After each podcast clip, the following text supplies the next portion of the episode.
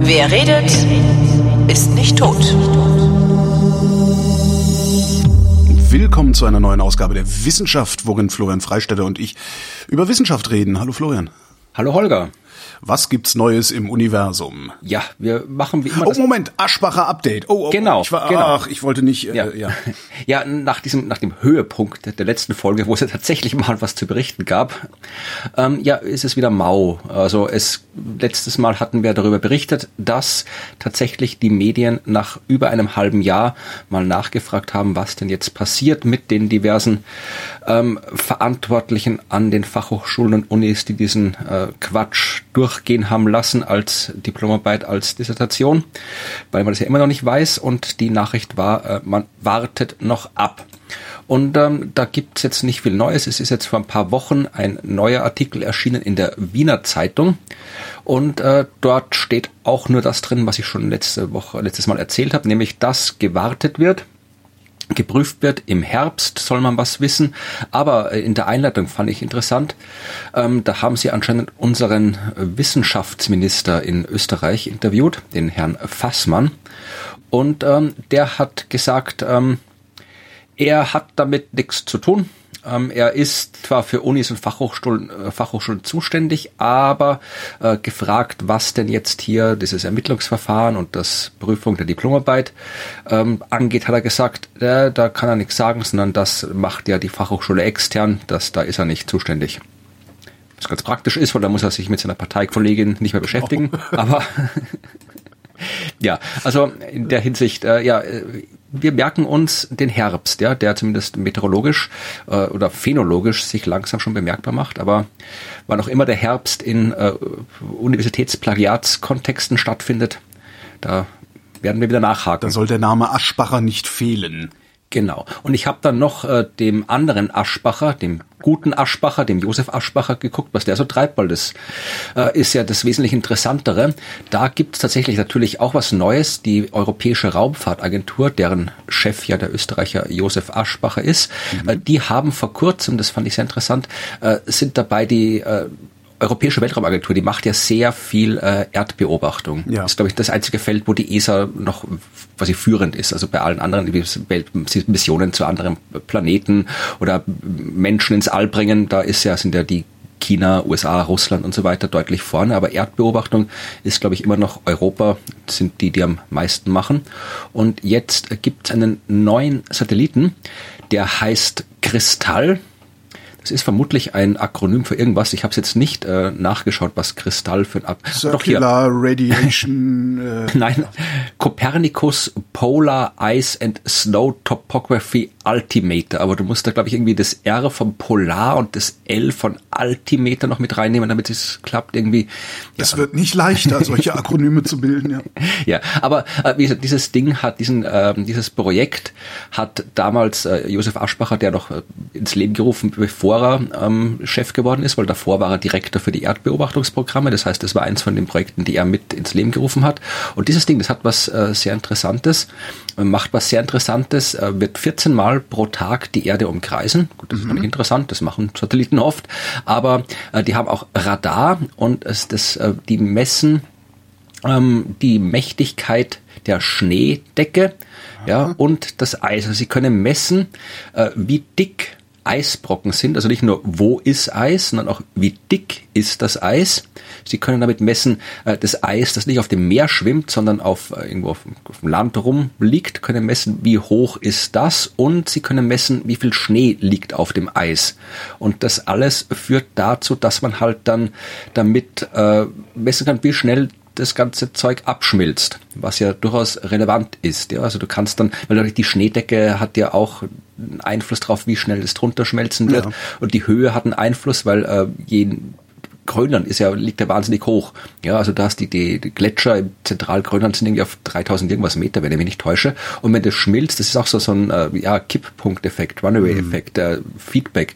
Wenn das schmilzt, dann wird es niedriger. Grönland auch gerade zum ersten Mal in der Geschichte geregnet?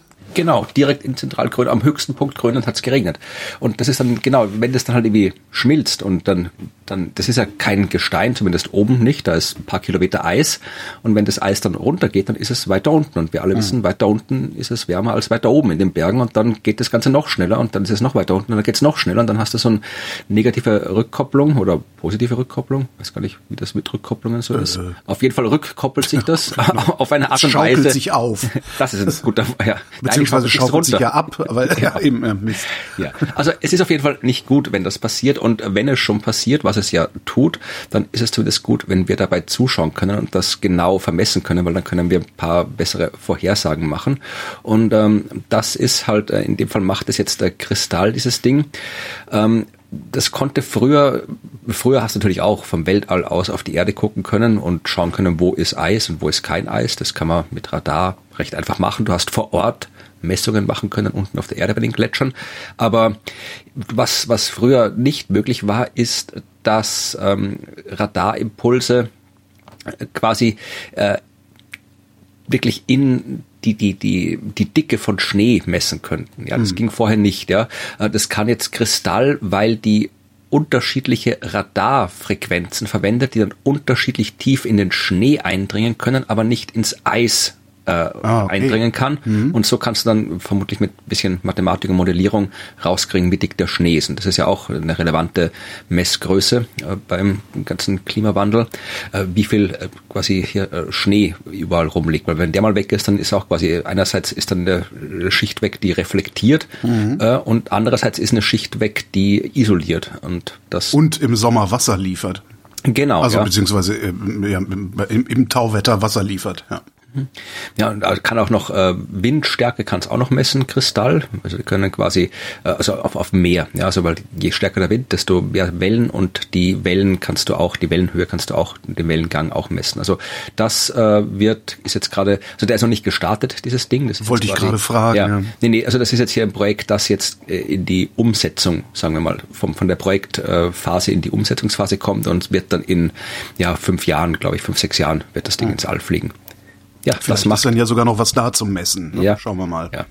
Das, das macht der gute Aschbacher. Ähm, wo wir gerade dabei sind, wo, äh, äh, Satellitenstarts und Raketenstarts und sowas. Ich habe eine Nachricht gefunden, dass äh, in zwei Jahren eine schwimmende Raketenplattform in der Nordsee einsatzbereit sein soll, äh, wo sie dann irgendwie, ja, also das Ding heißt German Offshore Spaceport Alliance. Das ist auch ein Akronym German Gauss Space, was? Gosa. Nee, das, genau, das, Gosa. Das, und tatsächlich steht das in Klammern auch dahinter. War das der, das war doch der Typ aus, aus Ghostbusters, oder? Genau, der hieß Gosa, der Gosarianer. genau. Vulgus Cedua, äh, Herrscher von Cebulia oder so ähnlich. das ist sehr cool.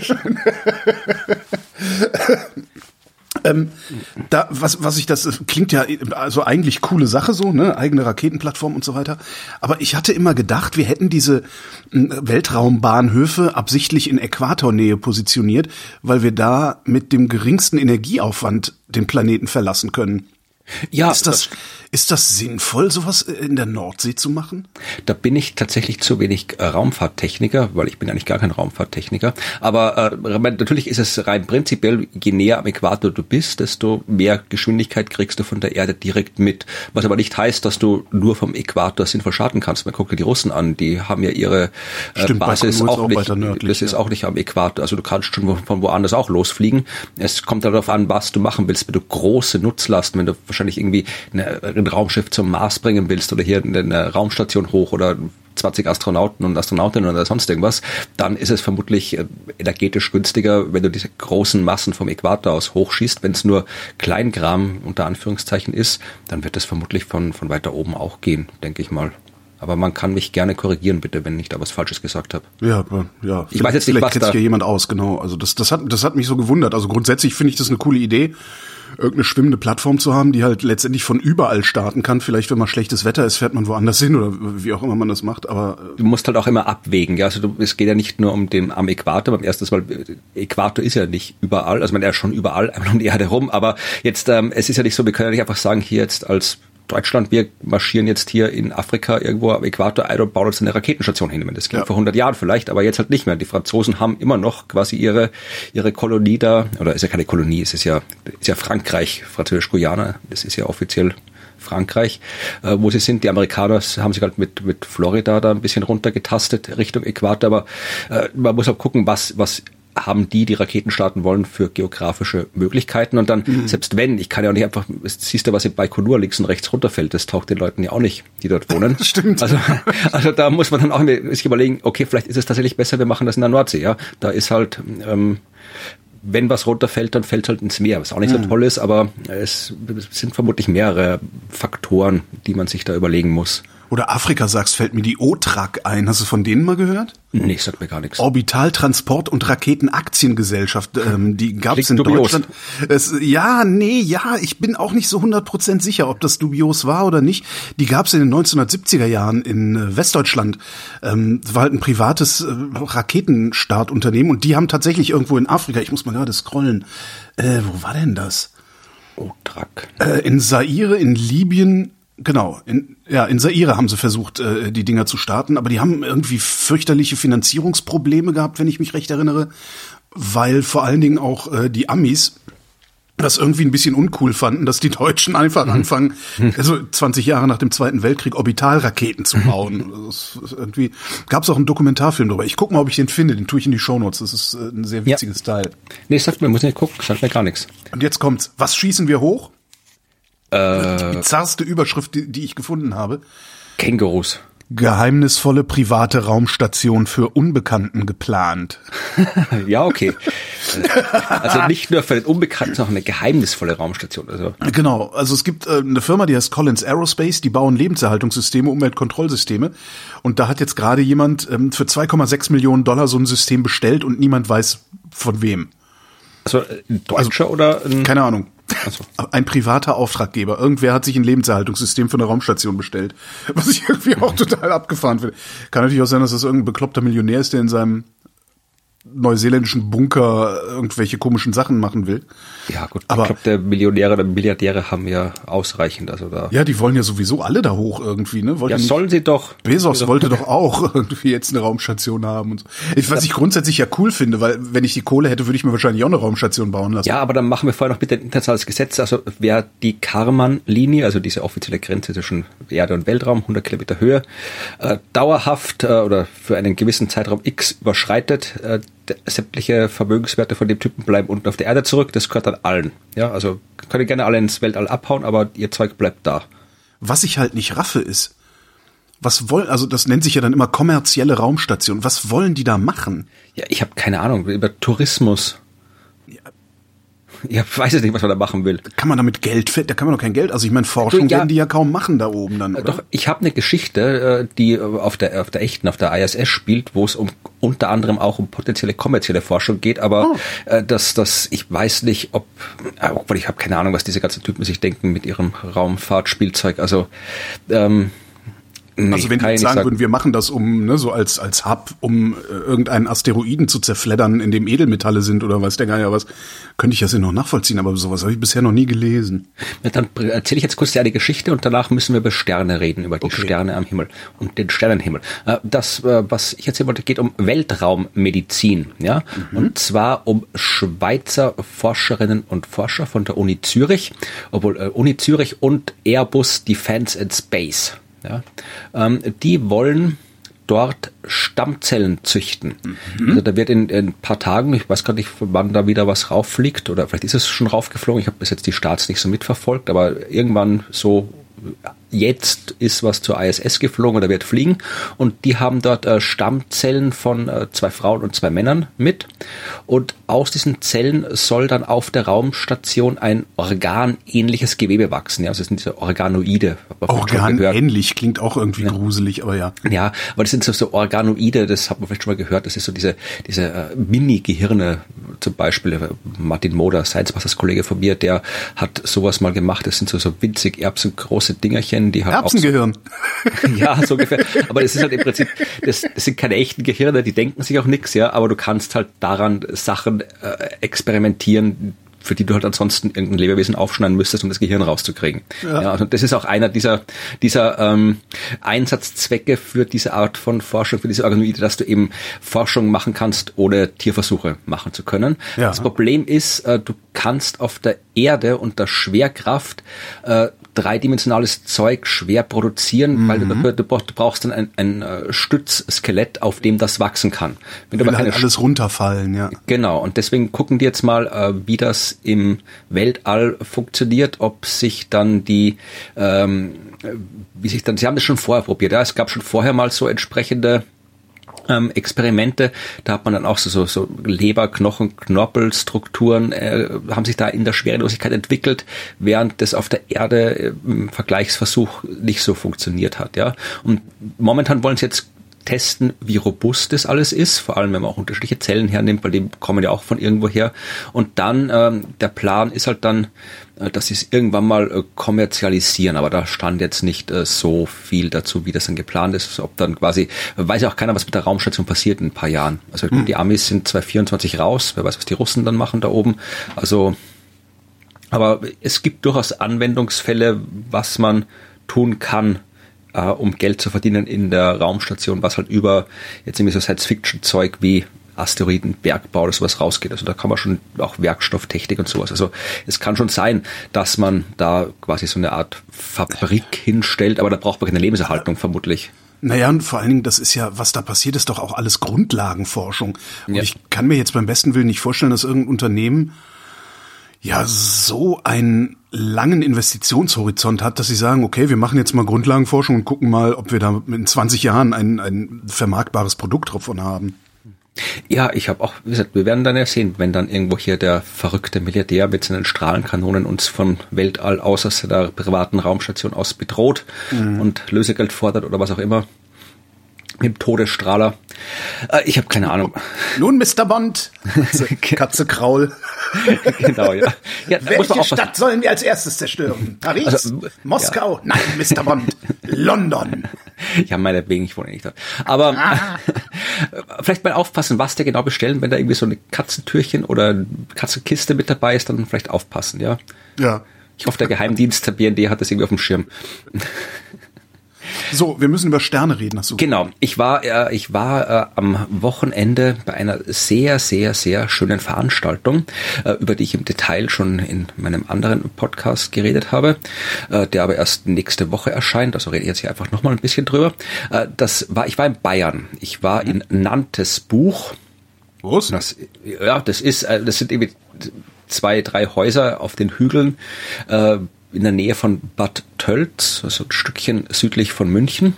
Mhm. Äh, sehr, sehr schöne Gegend und dort fand äh, von Donnerstag bis Sonntag das Festival Sternenhimmel der Menschheit statt. Und das war sehr, sehr, sehr, sehr schön. Ähm, das Ganze war so eine Art Auftaktveranstaltung für ein fantastisches Projekt, das von Raul Schrott äh, organisiert wird, falls dir der Name was sagt. Nee. Äh, ist ein äh, österreichischer äh, Autor, also Dichter, kann man fast sagen, weil er doch schon sehr äh, bisschen, schreibt jetzt keine, keine Krimis oder sonst was, sondern die Art von ein Lyriker. Ja, das auch, aber nicht nur. Er schreibt auch Romane. Ja, aber sagen wir mal, die Art von Literatur, die dann irgendwie auf vier großen Seiten in der FAZ besprochen okay. wird oder sowas. Ja, also jetzt ist es nicht abwertend gemeint, aber halt irgendwie was anderes als, als, als wir hier beim Thalia am Bahnhof uns schnell mal eben kaufen. Also wirklich, er hat auch irgendwie Literaturwissenschaft und Philologie und Komparatistik und sowas studiert, hat irgendwie die Ilias übersetzt aus dem Original und äh, sowas. Also es ist schon alles äh, anspruchsvoll, aber immer interessant. Das heißt, es ist eine ganz fürchterliche Bildungslücke, dass ich den nicht kenne, ne? Nein, ach Gott, ich habe den Namen gehört, ähm, aber was Bildungslücken kann ich alles kennen. Ja. Aber das, ich, ich verachte dich natürlich jetzt, aber gut. Ja, natürlich, das tust du ja sowieso, weil. nee, aber also das ist ja der, nichts Neues hier. Du. Ja, also das, äh, Raul Schrott hat ein Projekt, das nennt sich Sternenhimmel der Menschheit. Und dabei geht's nicht um den Sternenhimmel, sondern um die Sternenhimmel. Ja, also ganz kurz gesagt, ich, ich verlinke das in den Shownotes, ähm, gibt auch Fernsehberichte und Zeitungsberichte darüber. Äh, es geht kurz gesagt darum, dass alle Menschen zu allen Zeiten in der Vergangenheit zum Himmel geschaut haben und sich was dabei gedacht haben. Ja. ja. Die haben irgendwelche, die haben die Sterne zu Figuren gemacht, haben Mythen sich ausgedacht, Göttergeschichten. Also alle, alle Kulturen haben sich was gedacht, wie sie die Sterne angeschaut haben. Wir haben allerdings äh, dann, wie wir halt so sind, als äh, Europa oder als westlich globaler Norden, äh, im Laufe der Zeit da hier unseren eigenen Kram draufgepappt, haben äh, im Norden die römisch griechische Mythologie soweit dann immer angepasst, bis wir das hatten, was wir jetzt haben, hier Orion, Cassiopeia und den ganzen Krempel. Und im Süden, wo wir vorher noch nicht waren, haben wir dann, wie wir hingefahren sind, einfach gesagt, so, wir legen einfach alles fest und haben halt überall im Süden unsere, unsere neue Sternbilder definiert, obwohl es durchaus keine Mangel an alten Sternbildern gegeben hätte. Ja, also das ist quasi äh, wissenschaftlich gesehen spielen die Sternbilder ja keine Rolle. Also das, für die Forschung ist es komplett egal. Es gibt offizielle 88 Sternbilder, die ich ja immer noch in diesem Jahr mein Instagram-Account durcharbeite, die offiziellen 88 Sternbilder. Aber es gibt natürlich sehr viel mehr. Also wirklich jede Kultur hat sich Sternbilder ausgedacht und wir haben bei den wenigsten, die haben halt alle versäumt, große Kataloge zu veröffentlichen, ja, mhm. mit ihren Sternbildern. Aber es gibt natürlich noch Informationen. Ja, du kannst dir das in in alten Inschriften, wenn du jetzt irgendwie bis zum Babylonien, Sumer zurückgehst, oder halt in, in, traditionellen Geschichten bei den Tuareg, bei den Inuit, bei den äh, Maori, wo auch immer du schaust, ja, äh, kannst sogar noch dorthin fahren und mit Menschen reden. Ähm, Gibt es auch noch welche, die Geschichten erzählen können. Und das ist es im Wesentlichen, was Raul Schrott macht, glaube ich schon seit drei Jahren und noch drei Jahre ist das Projekt angesetzt. Er reist halt durch die Gegend, er sucht nach Quellen, nach Material, nach Menschen, nach was auch immer, um herauszufinden, wie die Sternenhimmel ausgesehen haben. Und da musst du halt wirklich aus unterschiedlichsten Quellen ähm, die Geschichten erstmal wieder herausholen, du musst mal die Geschichten finden, dann musst du in Kooperation mit der Astronomie herausfinden, was von welchen realen Sternen handeln die Geschichten. Ja, genau, also was haben die gesehen, weil das ist ja auch genau. lange her. Ja. ja, ja, wenn dann zum Beispiel irgendwie so eine Geschichte ist, ja, hier der, da oben am Himmel, da ist irgendwie der hinkende Mann, weil irgendwie der seine Frau geschimpft hat und die Frau hat ihn verprügelt und dann deswegen hinkt er so komisch und irgendwie dann steht da vielleicht irgendwie, dass man hier im, im Frühling zur Morgendämmerung kann man hier den hinkenden Mann sehen oder sowas. Mhm. Dann musste irgendwie mal rausfinden, irgendwie, äh, sagen wir mal, das ist jetzt bei den Inuit, ja, welches Sternbild kannst du denn sehen im Frühling vor der Morgendämmerung bei den Inuit zu der Zeit, wo das Ganze gemacht, äh, die Geschichte irgendwie äh, entstanden ist oder sowas. Und dann musst du mal probieren herauszufinden, um welche Sterne geht's da. Und dann, wenn du das irgendwie halbwegs geschafft hast, dann äh, musst du rausfinden, okay, dann musst du die, quasi die, die Figuren da reinbasteln. Und deswegen ist ihm, das macht dem Raul Schrott gemeinsam mit einem Astronomen und einer Künstlerin äh, zuerst werden die Geschichten gesucht, dann werden die Sterne identifiziert, dann wird geschaut, wie kann man aus diesen Sternen, die dann eine Rolle spielen, die passenden Bilder dazu machen. Das ist so das Ganze. Und ähm, am Ende des Projekts soll dann halt wirklich so ein großer Himmelsatlas mit eben auch der passenden äh, neu wieder, wieder hervorgeholten Mythologie, Literatur dazu oh. veröffentlicht werden im Sternenhimmel der Menschheit, das Ganze. Das ist das Projekt, was ich ziemlich cooles Projekt finde. Wird es dann auch alles online geben und so weiter. Und da gab es jetzt eben dieses Festival dazu. Das war wunderbar, also wirklich so mitten in der Natur, so großes, langes, langes Haus mit vielen Vortragssälen. Du konntest da im Liegestuhl auf der Wiese sitzen, dir den Sonnenuntergang anschauen, die Sterne anschauen, war tolles Wetter, ein Gin Tonic trinken dabei und dir per Kopfhörer die Vorträge anhören, die drinnen waren, weil natürlich nicht alle Platz drin hatten. Du konntest dir irgendwie DJ-Sets anhören, die dann immer passend zu dem jeweiligen, also die Inuit und die Tuareg sind vorgestellt worden an den Tagen, wo ich da war. Dann gab es irgendwie so ein DJ halt aus, ich, ich habe die Namen vergessen, weil mich das DJ-Szene jetzt nicht so interessiert, aber irgendwo aus äh, afrikanischer DJ und dann war es irgendwie nord, nordisch äh, bei den Inuit und dann kamen so äh, Kehlkopf-Sängerinnen der mhm. Inuit, die irgendwie aus dem äh, Polarkreis von Kanada angereist sind und dann irgendwie hier einen Kehlkopfgesang mit äh, DJ-Musik und alles gemacht haben. Und natürlich gab es auch wissenschaftliche Vorträge. Ja. Also Wer finanziert das alles? Das sage ich dir gleich. Okay. Ähm, äh, es gab dann halt, also das war halt so das, die Rahmen, das Rahmenprogramm, dann gab es halt äh, so Vorträge, also Sibylle Andal war, die Astronomin, Philosophin, FAZ-Journalistin, die mit Heino Falke, dem Typen, der ähm, bei dieser beim ersten Bild des Schwarzen Lochs äh, mitgearbeitet hat. Die haben äh, Gespräch geführt.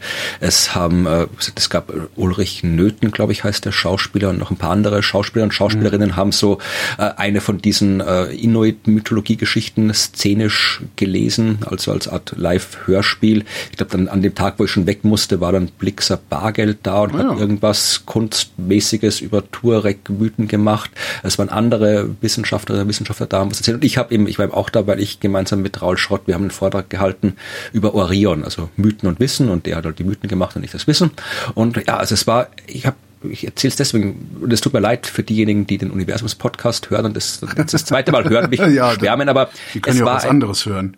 Nein, können sie nicht. Aber äh, es war, es war wirklich, es war, ich habe selten so eine inspirierende, schöne Veranstaltung gesehen. Es hat die Stimmung gepasst, es hat die Umgebung gepasst, das mhm. Wetter hat natürlich auch gepasst und es war diese diese Kombination von von Wissen, von Literatur, von Mythen, das, von Musik, das hat so so schön zusammengepasst alles.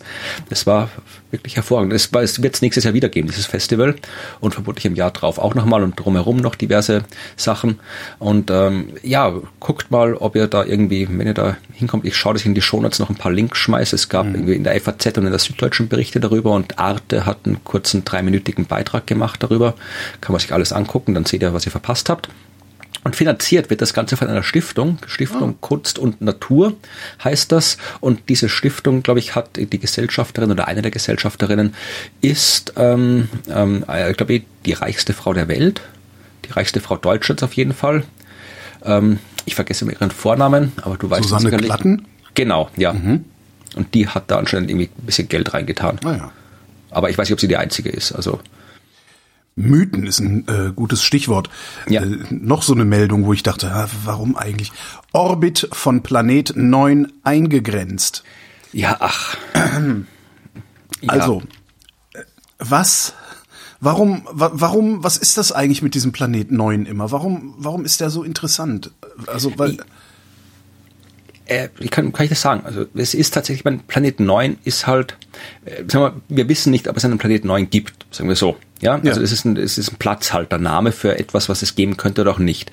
Mhm. Und es ist insofern interessant, als äh, wir mit an Sicherheit grenzender Wahrscheinlichkeit davon ausgehen können, dass die acht großen Himmelskörper, die acht Planeten unseres Sonnensystems nicht alle Planeten unseres Sonnensystems sind. Das ist mit an Sicherheit grenzender Wahrscheinlichkeit so, weil wir wissen, dass bei der Entstehung eines Planetensystems deutlich mehr als acht große Planeten entstehen, meistens ein paar hundert, ja, und äh, der Großteil davon fliegt raus, wird zerstört, kollidiert, fliegt in die Sonne, mhm. aber äh, es bleibt halt mehr übrig und äh, ein Schwung davon wird halt bei der Planetenentstehung äh, in, in sehr sonnenferne Bereiche geschleudert, ja, Ortsche Wolke, also ein paar tausend, paar zehntausend Licht, äh, astronomische Einheiten von der Sonne entfernt, also 10.000 Mal weiter von der Sonne weg als die Erde. Also wir wissen, dass fern der Sonne noch jede Menge Kram rumfliegt. Hauptsächlich Kleinkram, Kometen, unzählige ein paar Billionen Asteroiden, gefrorenes Zeug, aber mit an Sicherheit grenzender Wahrscheinlichkeit ist auch größeres Zeug dabei, planetengroßes Zeug dabei. Mhm. Äh, und es ist nicht unwahrscheinlich, dass ein bisschen was davon vielleicht auch ein bisschen näher dran ist. Ja, vielleicht nicht 10.000 äh, astronomische Einheiten weg, sondern vielleicht 1.000 oder 500. Ja, kann auch sein. Das Problem ist, das siehst du nicht. Ja, ja, selbst wenn es ein großer Planet ist, das siehst du nicht, wenn du nicht genau weißt, wo du hinschauen musst. Und da wir nicht wissen, wo die Dinger sind, äh, können wir das auch nicht finden, äh, wenn wir nicht gezielt danach suchen. Und es gibt halt sehr, sehr, sehr viel Himmel, äh, den man sehr, sehr genau absuchen müsste, um das zu finden. Und selbst dann kannst du nicht sicher sein. Ähm, das ist die Ausgangslage, die eigentlich eh immer schon so war, was sich vor ein paar Jahren geändert hat, 2000 15 oder 16 war das. Ähm, da haben äh, Astronomen, ich, äh, Batygin und Brown, also der Dan, äh, nicht Dan Brown, der Dan Brown mhm. ist der grauenhafte äh, Schriftsteller Mike Brown, der Astronom. Ähm, der, das war derjenige, der auch den Eris entdeckt Der Bruder von Dan Brown. Ja, ich hoffe nicht. Aber das war der, der auch diesen Asteroid Eris entdeckt hat, der auch der größer, bei seiner Entdeckung als größer eingeschätzt wurde als Pluto, was dann diese ganze äh, Degradierung Plutos ausgelöst hat, die eigentlich nur eine Richtigstellung war, wenn man so will. Mhm. Aber das machen wir jetzt nicht auf das Fass. Und äh, aber die haben halt äh, gefunden, dass äh, wenn du dir die, die paar anschaust an Asteroiden und Kometen, die wir kennen, die wirklich weit von der Sonne wegfliegen. Aber wir kennen ja einen Schwung Asteroiden und Kometen, die sich ein paar hundert astronomische Einheiten von der Sonne entfernen auf ihrer Bahn. Da haben wir ein paar gefunden. Und wenn du dir diese Bahnen anschaust, dann haben diese Bahnen äh, Auffälligkeiten gezeigt, die nur sagen, die damals erklärbar sind durch die Anwesenheit eines größeren Himmelskörpers, ah, eine, dessen eine Gravitations Masse. Ah. Da muss irgendwo eine große Masse sein und diese große Masse stört die Verteilung der Bahnen dieser Himmelskörper, die eigentlich ansonsten, also es gäbe keinen Grund, warum diese weit entfernten Asteroiden und Kometen äh, irgendeine Regelmäßigkeit bei der Verteilung ihrer Bahn sind. Die sollten sich quasi sphärisch ja. um die Sonne herum verteilen, diese Bahnen. Und, und es gibt keine andere Erklärung dafür, als dass da irgendwo eine große Masse allein unterwegs sein muss. Ja, das ist das Problem. Also du kannst dir schon auch andere Erklärungen ausdenken. Du kannst sagen, dass es vielleicht irgendwelche äh, Resonanzeffekte sind. Also das würde jetzt zu weit führen, das himmelsmechanisch aufzudröseln, aber so, so Resonanzen, wo sich unterschiedliche Bahnen unterschiedlich beeinflussen und sich das dann irgendwie in bestimmten Ebenen anordnet. Aber das äh, Wahrscheinlichste ist tatsächlich, dass da irgendwo noch ein Planet ist, weil das ja auch das ist, von dem wir ausgehen, wie ich vorhin gerade erzählt habe. Ja, mhm. das ist absolut nicht unwahrscheinlich, dass da Planeten sind. Und wenn du dann einen Effekt siehst, der höchstwahrscheinlich, also wo die wahrscheinlichste Erklärung für diesen Effekt ein Planet ist, dann hast du quasi schon ja, die, die etwas, von dem wir ausgehen, dass es da ist und wir sehen das, was dieses Ding machen sollte, wenn es da wäre. Ja? Mhm. Also das ist schon, äh, war kein schlechter, keine schlechte äh, Deduktion, dass man das sagt. Das Problem ist, dass äh, man deswegen doch nicht problemlos sagen kann, da ist der Planet jetzt. Ja, also wir haben, um den Planeten entdecken zu können, musst du ihn sehen. Und du weißt aber auch durch diese Störungen nicht genau, wo der zu finden ist. Man kann es ein bisschen eingrenzen, aber nicht viel. Und deswegen ähm, wird da halt weiter dran geforscht, um mehr, äh, wir müssen halt quasi entweder teleskopische Observationsprogramme haben, die halt wirklich gezielt absuchen mhm. oder halt äh, mehr von diesen fernen, sonnenfernen kleinen Himmelskörpern finden, damit wir bessere Statistik über deren Bahnen bekommen, damit mhm. wir den mhm. Effekt besser eingrenzen können. W wenn die jetzt den Orbit von Planet 9 eingegrenzt haben, könnte man da nicht gezielt hingucken? Also einmal den gesamten Orbit absuchen? Im Prinzip schon. Also es kommt natürlich immer darauf an, ich habe jetzt die Arbeit tatsächlich nicht äh, gelesen. Es kommt darauf an, wie genau man ihn eingrenzen kann, weil du kannst ihn nicht sagen, da ist jetzt der Orbit, das kannst du nicht mal, weil ich das Ding entdeckt habe, ja, habe ich den okay. Orbit mit Fehlergrenzen. Auf einer Bahn, und, äh, die 300 bis 450 astronomische Einheiten entfernt ja, liegt. Das, äh, ja, das, das äh, Problem ist, ähm, du könntest natürlich schon hinschauen, aber das ist wirklich etwas, also selbst wenn der, äh, wenn wir die Bahn genau kennen würden, wäre der eins der vermutlich eines der leuchtschwachsten Objekte, die da draußen mhm. rumfliegen. Und da brauchst du wirklich, da kannst du dich einfach jedes beliebige Teleskop hinhalten, da brauchst du wirklich gutes Teleskop, du brauchst wirklich gute Beobachtungsbedingungen und du brauchst halt sehr, sehr, sehr, sehr, sehr viel Zeit. Und äh, so viele Teleskope, die das können, haben wir nicht. Und äh, wir haben aber sehr viele Astronomen und Astronomen, die gern Zeug beobachten wollen. Ja. Und äh, dann musst du halt, wie kannst du nicht sagen, da, du hast jetzt hier irgendwie ein Jahr Zeit, guck dir mal alles in Ruhe an. Du kriegst für dein Projekt eine halbe Nacht und eine ja. Nacht, ja.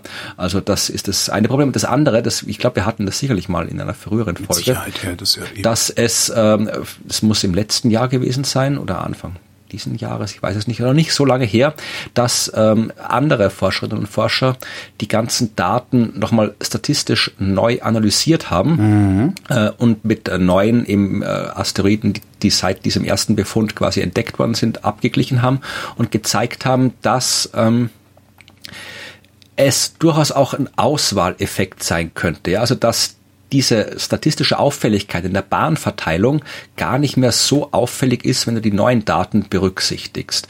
Dass äh, da quasi halt auch durch Zufall, zwar einfach gesagt, bei den ersten, beim ersten Datensatz so ein, zwei Objekte dabei waren, die das Ganze äh, statistisch in eine sehr, sehr spektakuläre Richtung gedrückt haben, aber mit den neuen Daten halt dann quasi äh, nicht mehr so äh, statistisch auffällig sind. Also hm. wenn du die Daten auf die Art und Weise analysierst, wie es die gemacht haben und diese, die mehr Daten inkludierst, dann schaut es gar nicht mehr so arg danach aus, als bräuchte man einen Planeten, um diese Bahnverteilung zu erklären. Das heißt äh, auch, es ist äh, auch die, der, der Druck gesunken, äh, eine Erklärung zu finden. Mhm. Was aber nicht heißt, wie gesagt, das, da muss ein Planet draußen sein, ja, mindestens einer, wenn nicht mehrere. Also das, das, ich bin da mittlerweile, mittlerweile ja, Agnostiker, was Planet 9 angeht. Also äh, da, wir haben zu wenig Daten, um da genau was zu sagen. Ja, okay. Ja, nochmal zurück zu den Sternen. Eine sternlastige Sendung heute. Mhm. Ich weiß nicht, ob du das mitbekommen hast. Ich habe das, ich habe da am, am, Wochenende eine kurze, kurzen bösen Artikel drüber geschrieben. Wir müssen kurz über Corona reden. Das tue ich mhm. eigentlich ungern, weil mir das Thema auf die Nerven geht und ich auch kein Experte dafür bin. Aber es gibt ja die Corona-Varianten. Ja. ja. Also das jetzt hier Delta, was uns gerade äh, Schwierigkeiten macht. Davor gab es Alpha, Beta und Gamma. Und äh, wir haben uns jetzt alle schon voll dran gewöhnt, dass die Alpha, Beta, Gamma und Delta heißen, weil vor nicht gar nicht so langer Zeit haben wir da die britische Variante und die südafrikanische Variante und die brasilianische Variante und so weiter. Aber die nennen sie ja nicht mehr so, damit äh, nicht Länder diskreditiert werden. Genau, was ja durchaus gut ist, ja. Das hat ja irgendwie ist ja eine der, der Richtlinien der WHO, dass man eben möglichst keine äh, Bezeichnungen verwendet, die irgendwie ja ähm, so ja, Vorteile transportieren können, genau. missbraucht werden können, so wie es halt Donald Trump gemacht hat mit seinem China Virus. China also, Virus. Ja. ja. das ist halt genau das. Also der hat es absichtlich gemacht, aber es funktioniert unabsichtlich auch. Weil wenn ich andauernd ja, sage, hier der indische Virus, die indische Mutante, dann spanische Grippe. Ne? Ja, genau die ja gar nicht, die ja gar nicht aus Spanien kam, wie wir wissen. Ja, nee. also. ja und wir können es auch nochmal erklären, die, ähm, weil Spanien damals eine sehr weitgehende Pressefreiheit hatte, in Spanien zum ersten Mal äh, wirklich großflächig berichtet wurde und darum haben alle zuerst gesehen, oh, in Spanien, da ist eine Grippeepidemie. Und dann kam sie bei den Leuten an und daher hat sich das verfestigt. Ja. Ja, also man hat ja auch gesehen hier in Österreich und in Deutschland vermutlich auch, dass ganz zu Beginn der Pandemie äh, ja wirklich die Leute, die nicht mehr in die asiatischen Restaurants gegangen sind, dass irgendwie asiatische Kinder in Schulen gemobbt worden sind, ja, nur ja, weil es halt irgendwie in China das erste Mal aufgetaucht ist. Also das, das ja, aber hätte also, ich ja wirklich, also ich habe wirklich dran viel dafür getan, hat aber nicht funktioniert, das ganze Ding als österreichische Grippe äh, zu deklarieren wegen Ischgl. Ja, ja, es kommt, es, es kommt wieder Skisaison, Après-Ski, ist, ist ja offen, also wir, wir kriegen schon noch eine österreichische Variante, keine Sorge. aber ähm, wie gesagt, aber die wird dann nicht österreichische Variante heißen, sondern halt irgendwie ein griechische Buchstaben kriegen. Und genau darum geht's, um diese Benennung.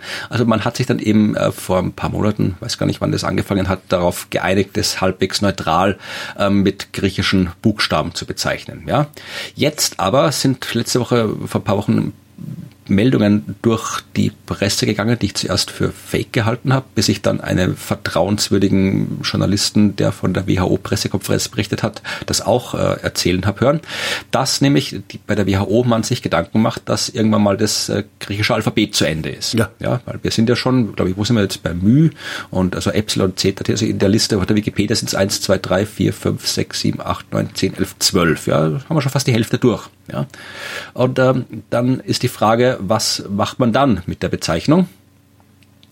Und die WHO, oder zumindest die Leute, die sich da zuständig fühlen in der WHO, haben einen Vorschlag gemacht. Mhm. Und zwar, dass man stattdessen, also dann weitermacht mit den Namen von Sternbildern. Und wenn die durch sind, nehmen wir irgendwie einen New General Catalog. Ich habe keine Ahnung, aber das ist halt, nee, abgesehen, abgesehen davon, dass du erstmal, ich finde das ich halte das für eine bescheuerte Idee. Ja, also ich kann Ich finde das total super. Die ganzen Asiaten lachen sich kaputt, weil dann die heißen dann Jungfrau und naja, so. das ist wohl das Erste. Also, wie, wie machst du dann? Du musst dann natürlich das Lateinische nehmen, ja, weil du kannst dann, dann Virgo oder sowas sagen, ja. Aber dann hast du ein Problem, weil ja zum Beispiel ähm, du kannst wenn wir jetzt mal nur die 88 offiziellen nehmen, ja, ja. da hast du ja zum Beispiel eins drin, was wir Krebs nennen, was ja. auf äh, Latein original Cancer, Cancer und auf Englisch ist das gleiche Wort wie das englische Cancer. Du kannst ja keine Cancer-Variante haben von Corona, weil da kennt ja kein Mensch mehr aus. Das, das wäre aber ziemlich lustig, die neue, die neue Krebsvariante. Oh Gott, jetzt macht's auch noch Krebs. also das haben sie auch gesagt tatsächlich, dass sie diese ähm, Arbeitsgruppe oder was auch immer dazuständig ist, dass sie jetzt gerade dabei sind, eine Liste von Sternbildern zu erstellen, die funktionieren könnten. Ja. Mhm. Und ähm, also da muss man dann, weiß nicht, was man dann weglassen muss oder was nicht, aber ja, also äh, kann man dem Ding nicht einfach Männernamen geben? ja, was weiß ich, ja. Aber wie gesagt, ich finde es halt abgesehen davon, dass es da vermutlich, glaube ich, meine ich, mehr Aufwand ist, äh, als das eigentlich gerechtfertigt ist, sich da jetzt irgendwie mit einem hinzusetzen. Das, sind, das ist ja Arbeit, sich hinzusetzen, die Listen durchzugehen, sich zu überlegen, wer könnte sich da jetzt angepisst fühlen mit dem Namen und so weiter. Also äh, ja, aber ich sehe es halt aus meiner Sicht als jemand, der mit den Sternen mit der Astronomie Wissenschaft vermitteln will. Ja, mhm. und da habe ich das gleiche Problem auch. Ja, stell dir vor, wir haben jetzt immer mal irgendwas, was was uh, unverfängliches. Ja, Zepheus. Ja? ja, verbindest du jetzt nichts damit mit dem Stempel Zepheus. Ja, das ist halt der auch so ein griechischer König, glaube ich, gewesen, Cepheus. Äh, kommt in dem Andromeda-Mythos, glaube ich, vor, wenn ich mich nicht täusche. Ja, also kannst du jetzt meine wegen eine Cepheus-Variante haben. Klingt ja mal ganz okay, die Cepheus-Variante, wie so, so ein John Le Carré Thriller oder irgendwie sowas. Genau. Ja. Robert Ludlum. ja, Zerfoys Variante ist, beziehungsweise ja. ist dann eher so die, die Zerfoys Erpressung. Oder, ja, ja. Aber, ja. Hm. ja, aber das Problem ist, also dass diese, auch wenn die wissenschaftlich gesehen die Sternbilder keine Rolle spielen, sie spielen insofern auch eine Rolle historisch und dass sie eben auch äh, aus ihrer historischen Rolle in den Bezeichnungen von Sternen auftauchen. Ja, es gibt zum Beispiel den Stern, also das, da erzähle ich echt äh, öfter mal drüber und zeige auch schöne Videos, die vor allem Kinder sehr beeindrucken, wo es darum geht, wie groß Sterne werden können. Da gibt es so tolle Videos, wo du wirklich von der Erde und dann ja, wird rausgezoomt. Ganz, also ganz da, da hast du, mhm. und dann hast du wirklich Sterne, die, die absurd groß sind. Ja, und ja. einer, der, der, der, der lange Zeit, ich glaube mittlerweile kennt man schon einen größeren, aber einer, der lange Zeit ganz am Ende dieser ähm, diese Video stand, weil er wirklich der größte Bekannte war, war der Stern äh, VV Cephei im Sternbild Cepheus. Ja, und wenn ich jetzt Weiß irgendwo ich aber eher auf so einen Namen gehofft wie Gargantua. Also. Gibt's wahrscheinlich auch irgendwo, wahrscheinlich. aber, aber wie gesagt, offizielle, es ist, offizielle Sternnamen gibt's. Es ist quasi einfach die Katalogbezeichnung, die halt überall verwendet wird. Und das Problem ist, wenn ich dann jetzt hier, du hast dann, wenn du jetzt ein Jahr lang in den Nachrichten von der Cepheus-Variante gehört hättest, ja, dann, dann, ob du willst oder nicht, hast du diese, diese Assoziation im Kopf. Und wenn ich dann komme und dir was über Sterne im Sternbild Cepheus erzähle, ja, oder vom Gamma mhm. Cephei, Doppelstern mit Planeten, wo ich geforscht habe dazu. Ja, sogar, ist jetzt ja. dann auch die Frage, ist es die Gamma-Variante oder die Cephei-Variante? Ja, dann hast du halt diese Dinge im, da hast du halt diese, diese Bilder im Kopf, ob du willst oder nicht. Und gerade wenn, wenn ich jetzt einen Vortrag vor Erwachsenen halt und so weiter, okay, dann kann man das irgendwie, dann, dann geht das schon, aber ich habe mit Ruth auch drüber gesprochen, mhm. ähm, dann hast du halt das, ähm, die hat ja ein Planetarium und die hat hauptsächlich Kinder als ähm, ähm, Publikum und was ähm, übrigens immer noch einer der coolsten Sätze ist, den man sagen kann. Die hat ja ein Planetarium. ja. ja. Und ähm, das äh, auch die Kinder hören ja Nachrichten oder kriegen das mit. Ja, die mhm. wissen auch irgendwie hier Corona ist was Schlimmes und die Delta-Variante und so weiter. Und dann dann äh, und den Kindern kommst du natürlich mit den Geschichten und mit den Sternbildern, ja. Also ich weiß jetzt gar nicht, vielleicht ist es auch, mache ich mir auch zu viel Trara drum, aber. Ja, machst du, äh, aber äh, ich find's lustig. Nee, also ich, ich sag nur, man muss, also erstens mal, es gibt kaum was, was, wo man die Menschen so schön damit begeistern kann, wie mit den Sternen. Und hm. man muss jetzt nicht ohne Not weil es ist ja keine Not, ja, das nach Sternen zu benennen. Man muss jetzt nicht ohne Not diese äh, Faszinationsobjekte mit negativer Assoziation aufladen. Ja, weil ja. Äh, man kann, das, das ist ja nummeriert die Dinger durch. Ja, mein Gott, man AE1. Mein ja, A1, A1 bis Z99 und dann fangt ihr mit A, weiß ich nicht, A, ja, AB1 also das, an oder so. Ja. Da muss man nicht erst die WHO oder sich irgendwie hier zusammensetzen und Listen erstellen, weil, oder halt, ja, lasst euch halt impfen. Das, das klingt wieder so, als, genau, lasst euch impfen, dann ist man problemlos. Aber das klingt wieder so, als gäbe es da irgendeine Abteilung, die mit irgendwas beschäftigt werden musste. Denken, denken Sie, Schneidereit, denken Sie mal was aus. ich habe keine Ahnung, Machen Sie mal wo das herkommt, aber ja. Ich habe noch ein schönes Ding, was ich ja auch nie so richtig verstehe. Äh, Pi.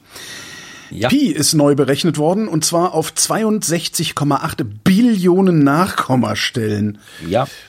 Du bist ja, äh, glaube ich, in diesem Pi-Verein auch, ne? Ich bin Botschafter der Zahl Pi und Mitglied des Vereins der Freunde der Zahl Pi. Donnerwetter. Wenn du sowas liest, macht das irgendwas mit dir? Ich, ja, also als Botschafter der Zahl Pi muss ich natürlich sagen, dass es absolut großartig ist, aber äh, natürlich ist es interessant, ja, weil ja. nein, also es ist so, es ist äh, aus mathematischer Sicht halt sinnlos. Ja, also du brauchst, es gibt keinen Grund mehr als irgendwie im normalen Leben brauchst du keine zehn Nachkommastellen von Pi, ja. wenn du irgendwas berechnen willst. Wenn du es ganz genau berechnen willst, dann nimmst du vielleicht irgendwie 20 oder 30. Aber das ist ja mal das schöne Beispiel, wenn ich äh, den größtmöglichen Kreis, ja, also den, den, den Umfang des beobachtbaren Universums berechnen möchte, ja. Und für diese Rechnung, weil wie gesagt, Pi hat ja unendlich viele Stellen und ich kann aber in meinen Taschenrechnercomputer immer nur endlich viele Stellen ein tippen. Das heißt, irgendwann, weil ich das abkürzen muss, wird das Ergebnis einen Fehler haben. Ja. Weil halt, und äh, ich möchte aber, wenn ich, wenn ich möchte, dass der Fehler äh, kleiner ist als der Durchmesser eines Atoms, ja, also mhm. den größtmöglichen Kreis mit einem Fehler, der kleiner als Atom ist, dann brauche ich dafür 39 Stellen. Mhm. Und wenn ich es ganz genau haben will, wenn ich die Plancklänge mit reinnehme, ja, also die kleinst physikalisch sinnvoll, da bin ich, glaube ich, da bin ich, glaube ich, bei, bei 62 Nachkommastellen, ja. Also das, was wir im Verein der Freunde Zahl Pi als äh, Aufnahmsprüfung verlangen, dass du nämlich 100 Stellen nach dem Komma auswendig kannst, ist schon außerhalb jeglicher sinnvoller Anwendung, was jetzt Physik und Mathe angeht. Du ja. brauchst, für, es gibt keine Berechnung, wo du in der Natur irgendwas berechnen willst, wo du die Genauigkeit von 100 Stellen brauchst. Das ist, ist komplett sinnfrei, ja. ja. Aber äh, darum geht's ja auch bei diesen Rechenbeispielen nicht, sondern da geht's darum, ähm, dass du halt einfach zeigst, wie Computer funktionieren können, ja, weil äh, du kannst ja nicht einfach jetzt irgendwie hier dich hinsetzen und du musst erst mal überlegen, wie komme ich überhaupt auf Nachkommastellen von Pi? Ja, das hätte ich dich jetzt auch gefragt. Wie komme ich da überhaupt drauf? Es gibt wahrscheinlich eine Formel, ne? Es gibt sehr, sehr viele Formeln, die ich jetzt alle im Detail nicht spontan erklären kann und das würde auch jetzt nicht so interessant sein, die zu erklären. Also es gibt sehr, sehr viele mathematische Näherungsformeln. Du kannst Pi irgendwie, du kannst dir die, die Pi durch äh, Sinus und Cosinus äh, annähern oder darstellen mhm. und du kannst dann den Sinus und den Cosinus kannst du als äh, mathematische Reihe darstellen, also eine Reihe mit unendlich vielen Termen, also eine Summe aus unendlich vielen Termen. Wenn du die unendlich vielen Terme ausrechnest, kommt dir am Ende wieder der Sinus raus und so und dann hast du eine Darstellung, wo da steht Pi ist gleich irgendwie eine Summe und dann musst du halt irgendwie den Computer dazu bringen, immer unend, möglichst viele Terme dieser Summe auszurechnen ja. und so. Also solche Art von Methoden ist es, aber gibt es halt sehr, sehr viel mehr und sehr, sehr viel ausgeklügeltere Methoden, weil es eben nicht nur darum geht, dass du Pi jetzt ausrechnest, sondern solche Methoden brauchst du bei allen möglichen Anwendungen, wenn du mhm. am Computer irgendwas simulierst, berechnest.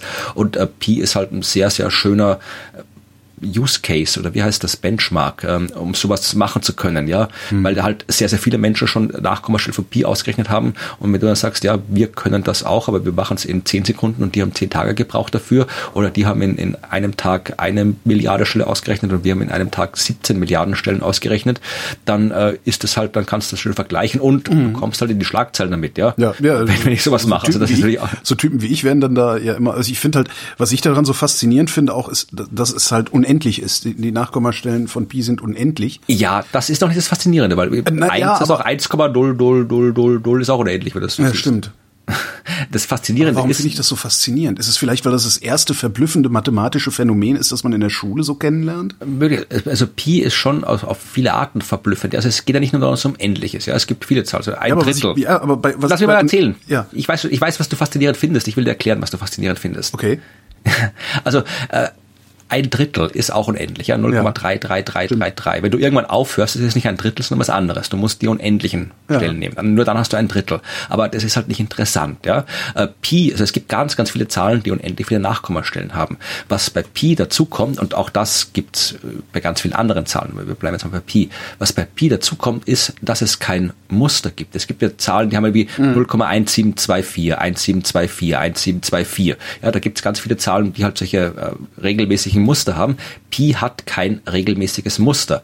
Äh, du kannst nicht sagen, ab dem Punkt und dann so weiter. Du, hast, du mhm. hast keine Vorschrift, die dir sagt, wie sich die Nachkommastellen verhalten werden. Und das heißt jetzt mathematisch, dass du es nicht durch einen Bruch ausdrücken kannst. Ja, mhm. sowas wie 0,33333 kann ich hinschreiben, so eins, ein Drittel, eins durch drei. Mhm. Also alles, wo ein Muster drinsteckt, kann ich durch äh, eine Zahl, eine ganze Zahl geteilt durch eine andere Zahl ausdrücken. Mhm. Ja, und alles, was ich nicht äh, durch diese, äh, also eine rationale Zahl heißt es, äh, die ich, eine Bruchzahl ist eine rationale Zahl. Und es gibt aber auch Zahlen, die ich nicht durch Bruchzahlen anschreiben kann und das sind die irrationalen Zahlen, das sind die, die ohne Muster sind. Und ich finde halt, das ist schon mal das Erste, was faszinierend ist, dass ähm, du etwas, es gibt ja kaum was einfacheres als einen Kreis, ja. ja jetzt zu vorstellen. Und auch zu berechnen, also Pi zu definieren, ist so einfach, das kannst du in der, in der, in der Grundschule, in der ersten Klasse haben. Du hast einen Kreis, miss, wie lang es einmal außenrum ist, miss, wie lang es einmal quer durch ist, teil das eine durchs andere und du kriegst eine Zahl. Also das kann ich einem Erstklässler erklären, ja, wie das geht. Und trotzdem, diese Zahl ist so komplex, dass du sie nicht hinschreiben kannst. Du kannst das Symbol Pi hinschreiben, aber ich mhm. kann die Zahl nicht hinschreiben. Obwohl ich sowas Simples, Umfang geteilt durch Durchmesser und ich kann es nicht hinschreiben, was es ist. Ich kann es nicht mal als Bruch hinschreiben, ich kann, ich kann die Zahl nicht hinschreiben. Und das ist, und diese Zahl noch dazu taucht überall auf so gut wie jedem Bereich, wo ich die Natur beschreiben will oder auch selbst wenn ich nicht, sobald irgendwie irgendwas erklären will, früher oder später taucht diese Zahl drin auf. Das macht es so faszinierend. Ja, und äh, wenn du dann noch die mathematischen Details anschaust, ja, es ist immer noch eine offene Frage, ob Pi zum Beispiel normal ist. Und äh, da ist es haben die Mathematiker und Mathematikerinnen wieder gezeigt, dass sie vielleicht auch ein bisschen Sinn für Humor haben, weil das, was mit der mathematischen Eigenschaft Normalität beschrieben wird, ist alles andere als normal. Ja? Also normal heißt, dass jetzt in erster Näherung, wenn ich jetzt eine Million Nachkommastellen von Pi hingeschrieben habe und mhm. ich zähle, wie viele Einsen tauchen vor, wie viele Zweien, wie viele Dreien, wie viele Vieren. Äh, wenn die Zahl normal ist, sollten von allen mehr oder weniger gleich viel ja. da sein. Ja, und dieses soll umso mehr gleich viel sein, je mehr Stellen ich nehme.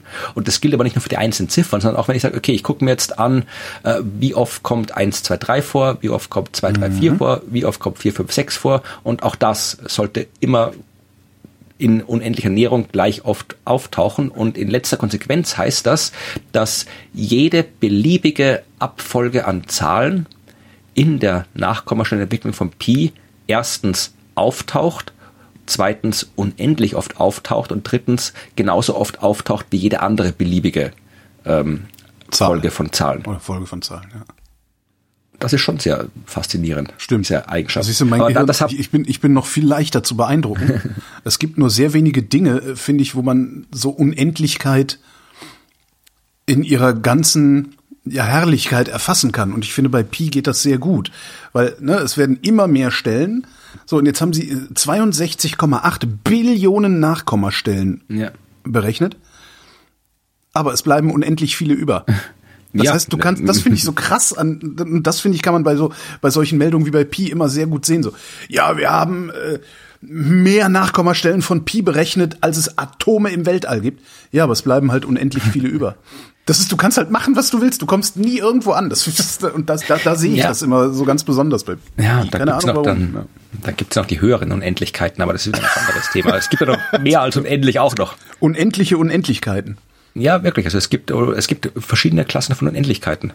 Haben wir das noch nie gesprochen? Über die verschiedenen Klassen von Unendlichkeiten. nicht, dass ich wüsste. Das klingt nicht? wie nach einer Sondersendung.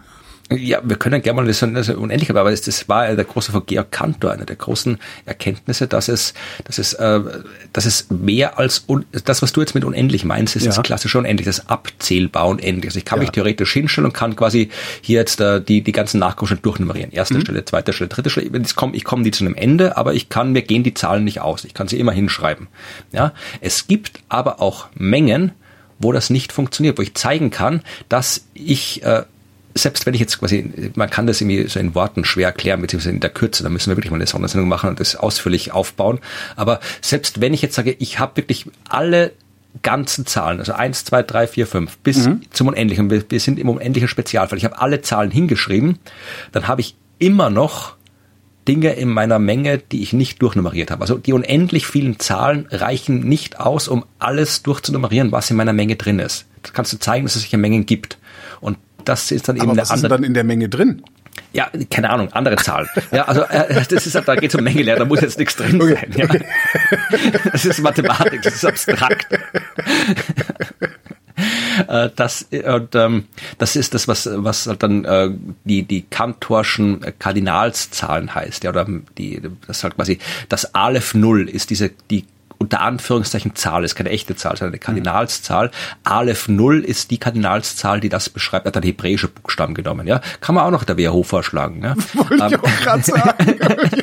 der, der, hat ähm, eben Aleph Null genommen, um eben die Menge der klassischen Unendlichkeit zu bezeichnen. Es gibt aber auch noch Aleph 1, ja, und Aleph 1 ist quasi die Menge, die ich jetzt gerade beschrieben habe, wo die, die Aleph Null nicht ausreicht, um die alle Elemente durchzunummerieren. Und Cantor hat eben auch gezeigt, dass du das im Prinzip, ja, unendlich weiterführen kannst. Es gibt auch ein Aleph 2, ein Aleph 3, ein Aleph 4, das geht dann bis zu Aleph unendlich und das kannst du gleichsetzen mit Bett äh, 0 und dann kannst du weitermachen Bett 1, Bett 2. Also du kannst Unendlichkeiten in ihrer Mächtigkeit unendlich übereinander stapeln und jede Unendlichkeit ist mächtiger als die Unendlichkeit davor. Ist ja schon ein bisschen eine Zumutung auch, ne? Ja, Kantor, wenn ich, das ist, wird aber auch gerne erwähnt, Kantor hat irgendwie seinen, seinen Lebensabend auch im Irrenhaus verbracht, ist, weil er halt irgendwie wirklich verrückt geworden ist.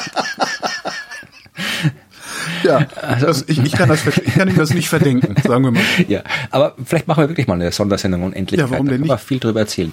Ich wollte aber noch was anderes erwähnen, mhm. wie du über Pi gesprochen hast. Ja, ähm, das, äh, das, was Pi kann, können noch ganz viele andere Zahlen. Ja, die Wurzel aus zwei ist genauso wie Pi mit den Eigenschaften. Also die mhm. Zahl e, ja, Basis des natürlichen Logarithmus. Ja, aber da hängt halt Pi, ist kein Kreis dran und so. Also das mit dem Kreis ist ja, ja schon nochmal. Ja, ja, Pi ne? kann, kann ja jeder malen so. Ne? Pi hat, hat auch so viel Mythologie angesammelt. Das fing ja schon über den, in der Antike an oder noch davor hat man irgendwie schon Kreise berechnet, was halt wichtig ist und eben diese ganzen Geschichten, die wir über die äh, Leute, die halt die Quadratur des Kreises probiert haben. Und also der Pi hat halt wahnsinnig viel Mythologie angesammelt. Darum ist es kein Wunder, dass die halt unter all den irrationalen Zahlen so populär geworden ist. Aber eigentlich äh, ist jetzt, abgesehen von der Anwendung der Zahl Pi in der Physik, in, der, in den anderen Wissenschaften, dass das so bedeutend ist, rein mathematisch gibt es halt unendlich viele andere Zahlen, die das auch tun, was Pi tut. Aber Pi ist natürlich cool. Ich bin der Botschafter, ich muss das sagen. Ja, ich, ich merke das gerade schon. Und in meiner Pi, also weil du gerade von der Menge gesprochen hast, hm? also diese Billiarden, Billiarden waren es, oder? Nee, äh, Billionen, warte mal. Äh, 62,8 äh, Billionen. Ah, ach nur. genau. Nee, aber. Also da hat die Unendlichkeit noch ein bisschen mehr in petto, liebe Freunde. Nee, aber das ist schon interessant, also dass du diese, diese Menge an Zahlen, die kann, wie du gesagt hast, extrem beeindruckend sein. Ich habe ja eine Bibel zu Hause, ja. ähm, ein Buch, wo eine Million Nachkommastellen abgedrückt sind. Also wer nicht, da ist einfach nur, fängt an mit drei Komma und dann kommen eine Million Stellen hinten dran. Und das ist natürlich ein bisschen ein Gag des Buch oder ein Kunstprojekt, aber es ist halt einfach sehr faszinierend, dich da die Seiten durchzublättern und dann hast du halt diese eine Million gedruckt vor dir mhm. und weißt halt, du könntest da jetzt noch Billiarden genau. Bücher dieser Art drucken und es, es, reicht immer noch nicht. Ja, man bräuchte irgend, irgendwie ein digitales Speichermedium, um so viele Schreibmaschinenseiten äh, vorzuhalten. Ja. Zum Beispiel ja, diese Diskette hier. Ja, aber Du wolltest, wolltest jetzt gerade überleiten auf irgendwas? nee, aber Ach so, ich will nee. mal, man kann ganz viele Seiten vollschreiben, dann fällt mir halt immer ein, so aus den, aus den späten 80ern, frühen 90ern. Auf diesem, diesem Ding kann man 10.000 Schreibmaschinenseiten speichern. Und ein Lied. Ein Lied, genau. ein ganzes Lied. Ja. Ja, aber selbst da, also selbst wenn du, wenn du irgendwie hier einen Computer baust, wo jedes Atom quasi eine Information speichert, irgendwie 1 und 0 und 1 Tickets und dann reichen halt alle Atome im Universum nicht aus und hast immer noch unendlich viele Stellen, die du nicht beschrieben hast. Ja, also es ist halt, die Unendlichkeit ist hinterhältig. Das ist echt eine Frechheit. Aber wo wir gerade bei Mathematik sind, ähm, die Wissenschaft hat festgestellt, ich muss gerade mal gucken, welche Wissenschaft das denn eigentlich war. Äh, na, ich komme noch drauf. Falls nicht, dann nicht. Die Wissenschaft hat festgestellt, wie die Formel des Eis lautet.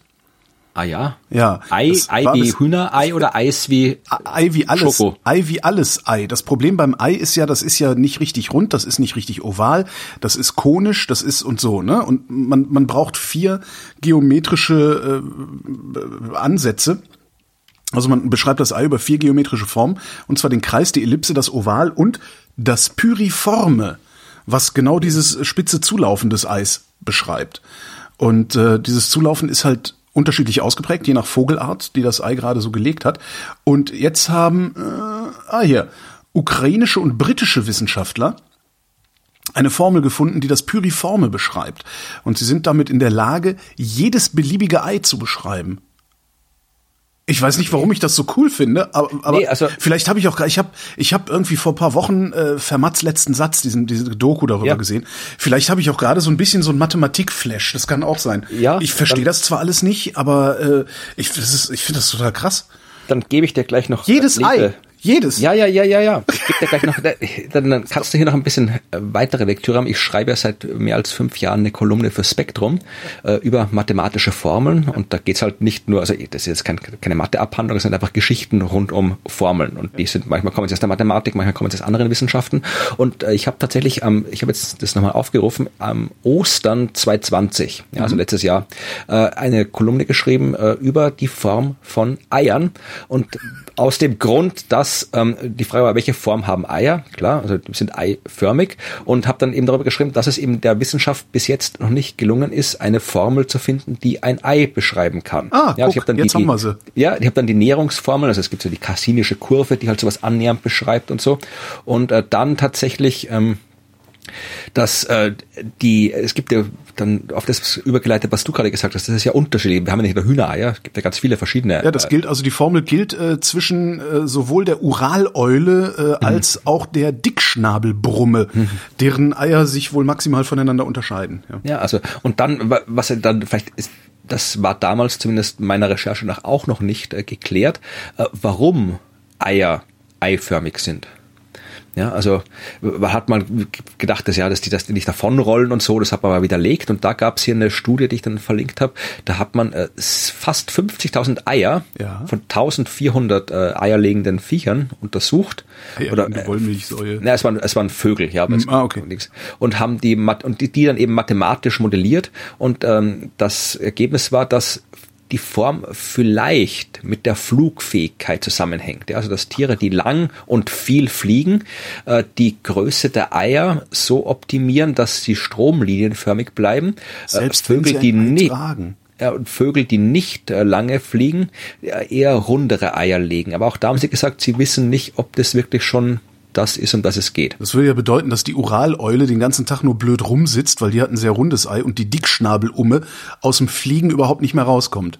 Ja, ich habe keine Ahnung, ich weder eine Oraleule noch eine Dickschnabelumme bis jetzt gesehen. Aber also du kannst gerne, wenn du es nicht sowieso jeden Sonntag machst, auf spektrum.de meine Kolumne äh, Freistadt das Formelwelt lesen. Da kannst du dein Mathematikbedürfnis allgemein verständlich befriedigen. Was ich ja gerne hätte, wäre jemand, der mir Mathematik beibringt. Ja, das, das gibt. Das fände ich total geil, Mathematik nochmal neu zu lernen sozusagen. Weil in der Schule bin ich irgendwann halt ausgestiegen, weil ich den ja, weil mir die Abstraktionsfähigkeit gefehlt zu haben scheint. Also ne, irgendwie, du hast ja dann so, so wenn du dann auch Kurven, ne, so ein bisschen äh, Analysis machst, das kannst du irgendwie noch nachvollziehen, weil das kann man irgendwie auf so ein Blatt Papier aufmalen und so. Und dann ging's, wie hieß das damals? Lineare Algebra hieß es damals.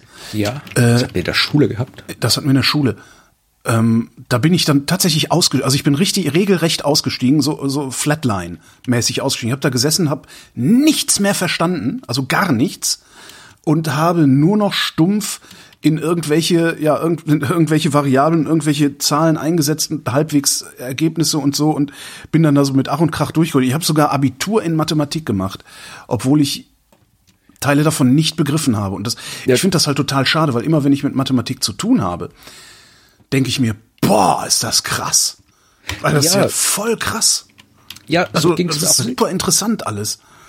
Und man kann halt so, so cool drüber nachdenken irgendwie. Ja, ich habe tatsächlich auch wirklich, ich hab, mein Schulunterricht war jetzt, ich habe den, ich war nicht deswegen schlecht in der Schule Mathe, weil ich das nicht verstanden habe, sondern ja, weil wir unser Matheunterricht, wie ich gelernt habe, dann später war komplett anspruchslos, also ah. einfach nur öde. Ja, also Vielleicht war es das, das bei uns auch, kann ja Also das, was also, das, was die Mathematik so faszinierend macht, habe ich in der Schule einfach nicht gelernt. Deswegen ja. war ich halt einfach schlecht ähm, und aus anderen Gründen auch noch, aber ich war halt einfach ich war mies und dann habe ich auf der Uni erst dann äh, festgestellt, was Mathematik wirklich ist und wie faszinierend Kann man das wirklich ist. Uni Hagen Mathe studieren? Ich habe keine Ahnung. Da such dir doch jemanden und ähm, mach, mach, mach Matheunterricht. Das ist ja schon bald Pod, die ganze Curriculum fertig.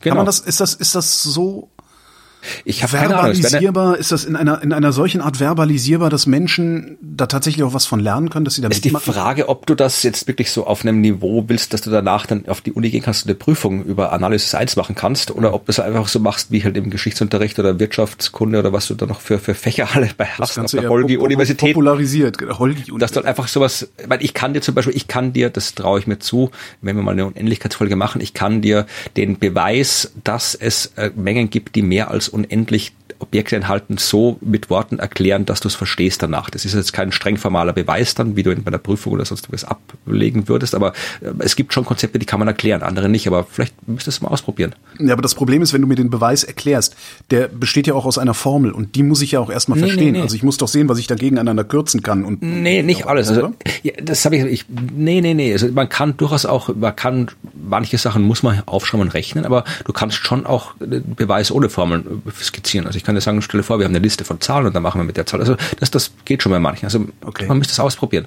Aber vielleicht äh, doch lass mal. Uns, lass uns eine Sendung über Unendlichkeit machen. Da, ja, dann da gucken wir mal, wie das funktioniert. Und an man kann tatsächlich an der Fernuni Mathe studieren. Oh, wie geil wäre das denn? Hm.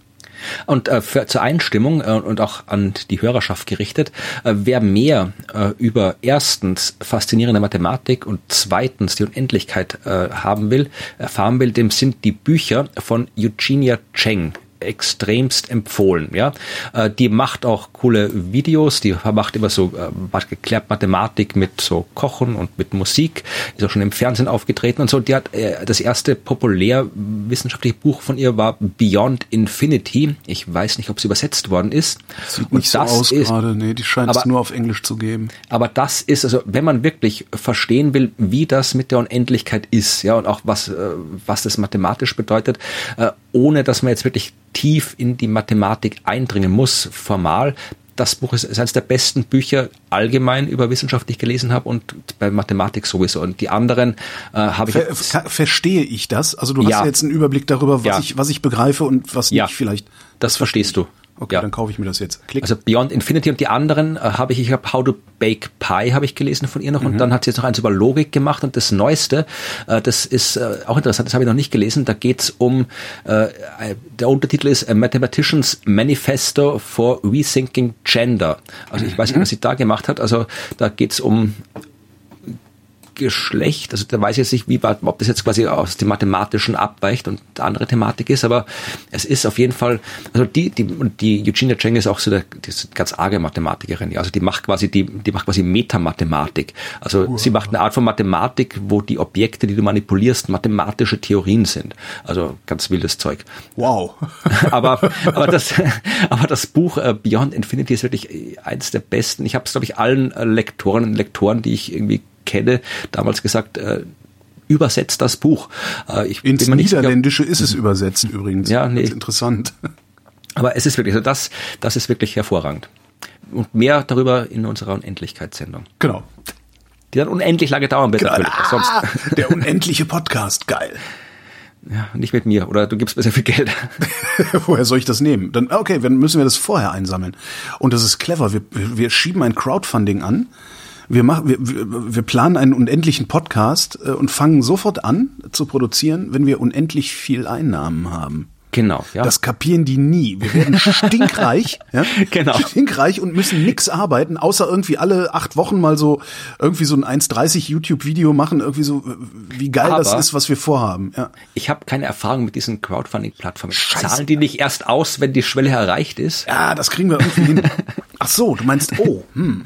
Funding-Ziel erreicht, stimmt. Das könnte das Problem sein. Naja, da müssen wir uns irgendwas einfallen lassen. Ja, wir kriegen das hin. Also jedenfalls hätten wir jetzt schon mal ein Geschäftsmodell für den Fall, dass das alles andere komplett in die Hose geht. Sehr gut.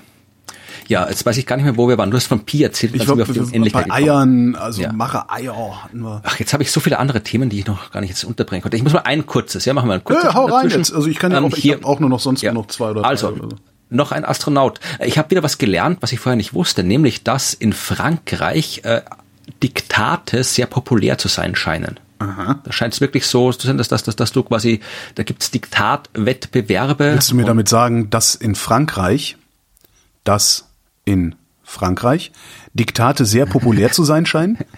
Diktate ja, sehr populär zu sein scheinen. Ja, so ungefähr. Ich habe, glaube ich, hm? seit meiner äh, fünfte, sechste Klasse kein Diktat mehr geschrieben. Aber ich hab's gehasst. Ja, ich auch. Aber da ich habe immer so alles richtig gemacht und ich habe so gehasst.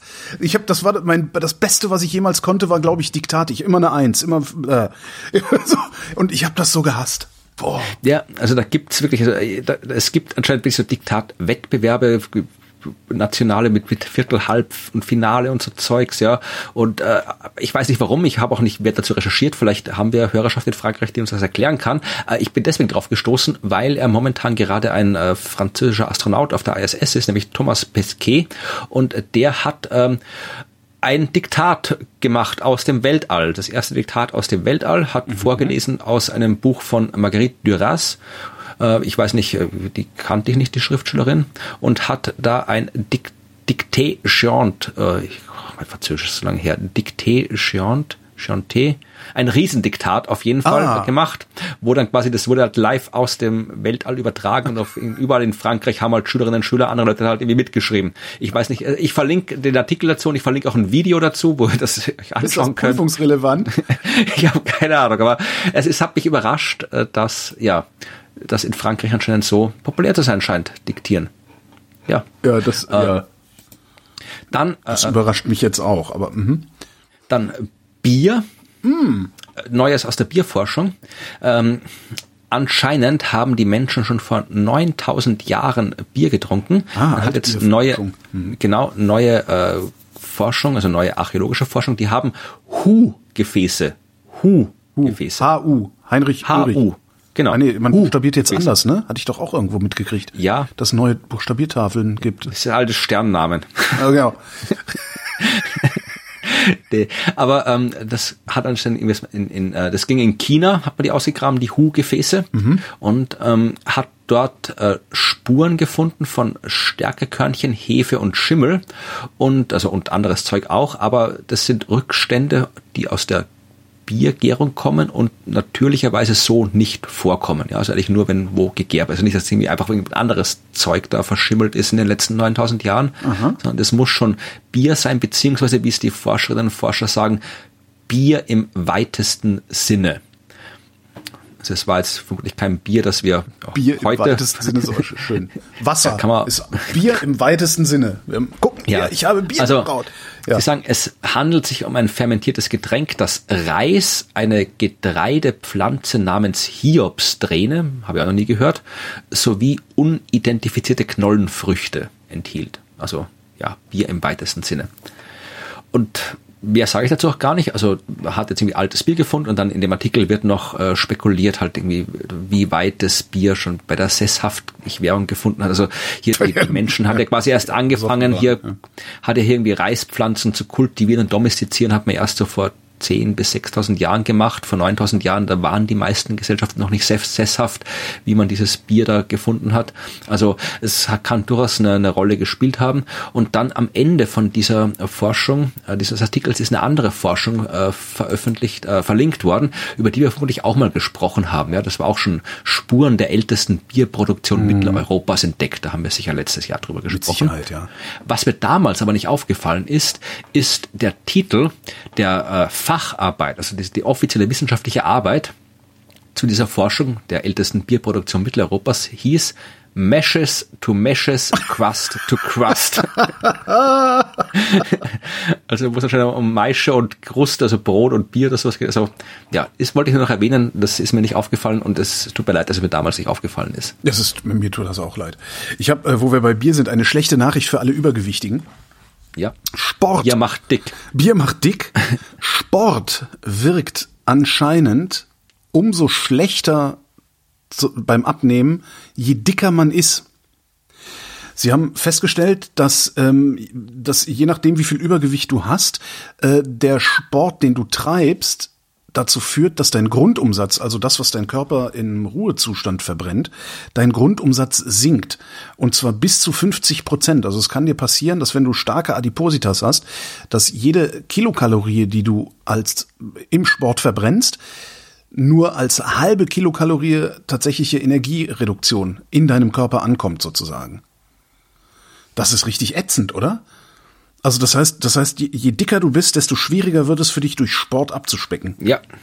Also bei dir ist es generell ist ja das, der Hauptfaktor beim Abspecken die Energiezufuhr und nicht der, der Energieverbrauch durch Sport. Aber Na, die, na, die Energiebilanz ist ja eigentlich Ja. der Hauptfaktor. Und wenn du, wenn du Sport treibst und, weiß ich nicht, du fährst eine Stunde Fahrrad und äh, schreibst dir dann, keine Ahnung, 750 Kilokalorien gut äh, und denkst dir, ach cool, dann kann ich ja heute Abend diese Pizza essen.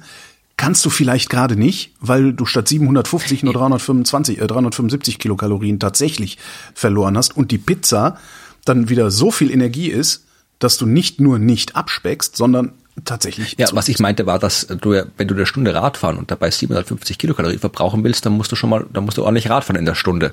Also das ist gar nicht so einfach. Und das, ich habe gemeint, dass du, wenn du jetzt eine relevante Menge an Kalorien verbrauchen willst, dann musst du halt wirklich sehr viel Sport betreiben, ja. Und das, das kannst du, wenn du gerade, wenn du auch irgendwie nicht aktiv bist und übergewichtig, weil das, Ja. sonst hättest du, wenn du regelmäßig fit und Sport machst, dann wärst du gar nicht, vermutlich nicht übergewichtig. Du kannst gar nicht so viel Sport Stimmt, treiben, ja. um jetzt relevant äh, und schnell abzunehmen. Das heißt, da am Anfang ist der, der Hauptfaktor vermutlich wirklich die reduzierte Energiezufuhr. Und wenn du da mal ein bisschen fit mhm. geworden bist, dann natürlich hilft dir der Sport dabei, das Gewicht dann auch wieder halbwegs zu halten und so. Also dass du dann irgendwie. Genau. Ja. So funktioniert es, so funktioniert es tatsächlich bei mir auch, wenn ich, äh, ich habe ja auch jetzt zahllose Abspeckversuche, die äh, auch genauso zahllos gescheitert sind, dann auf lange Sicht. Nee, das stimmt nicht ganz. Also der, der Wesentliche ist tatsächlich nicht gescheitert. Also von diesen 142 Kilo runterzukommen auf irgendwas knapp über 120, das ist mir gelungen. Und da bin ich auch nicht wieder rüber.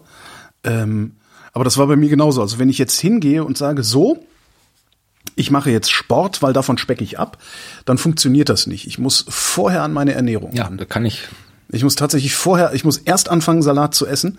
Und wenn ich, also ne, ich fange montags an, Salat zu essen und wenn ich dann ab Mittwochs äh, Rennrad fahren gehe, dann funktioniert's. Wenn ich montags anfange, Renn, anfange Rennrad fahren zu gehen, passiert überhaupt gar nichts. Das ist ein ganz, wahrscheinlich auch eher ein psychologischer Effekt, aber ja, trotzdem. Man täuscht sich auch gerne. Denkt jetzt war ich hier eine halbe Stunde laufen und jetzt habe ich, jetzt esse ich erstmal hier ein Eis oder sonst was. Ja, also das, das, also man die, unterschätzt auch, die ja, 1000, viel man verbraucht. Genau, die 1000 Kilokalorien, genau, die 1000 Kilokalorien Marke, die reiße ich, wenn ich mit dem Fahrrad äh, mindestens 80 Minuten schneller als 20 Kilometer pro Stunde im Durchschnitt ja, also, dann kriege ich die ja, Also wenn ich für, für 1000 Kalorien muss ich keine Ahnung, Halbmarathon laufen mindestens oder beim Radfahren, äh, da fahre ich auch mit 20 kmh für 1000, da muss ich auch irgendwie 60, 70, 80 Kilometer fahren, glaube ich, damit das irgendwie klappt. Also, dass das. Ja, das sind bei mir dann auch irgendwas zwischen 30 und 40 Kilometer mit sehr hoher Geschwindigkeit. Also ne, tatsächlich, dann komme ich auf in der Regel sowas wie 22, teilweise 23 kmh, inklusive auch Gegenwind und allem Pipapo. Ja. Das ist irgendwie,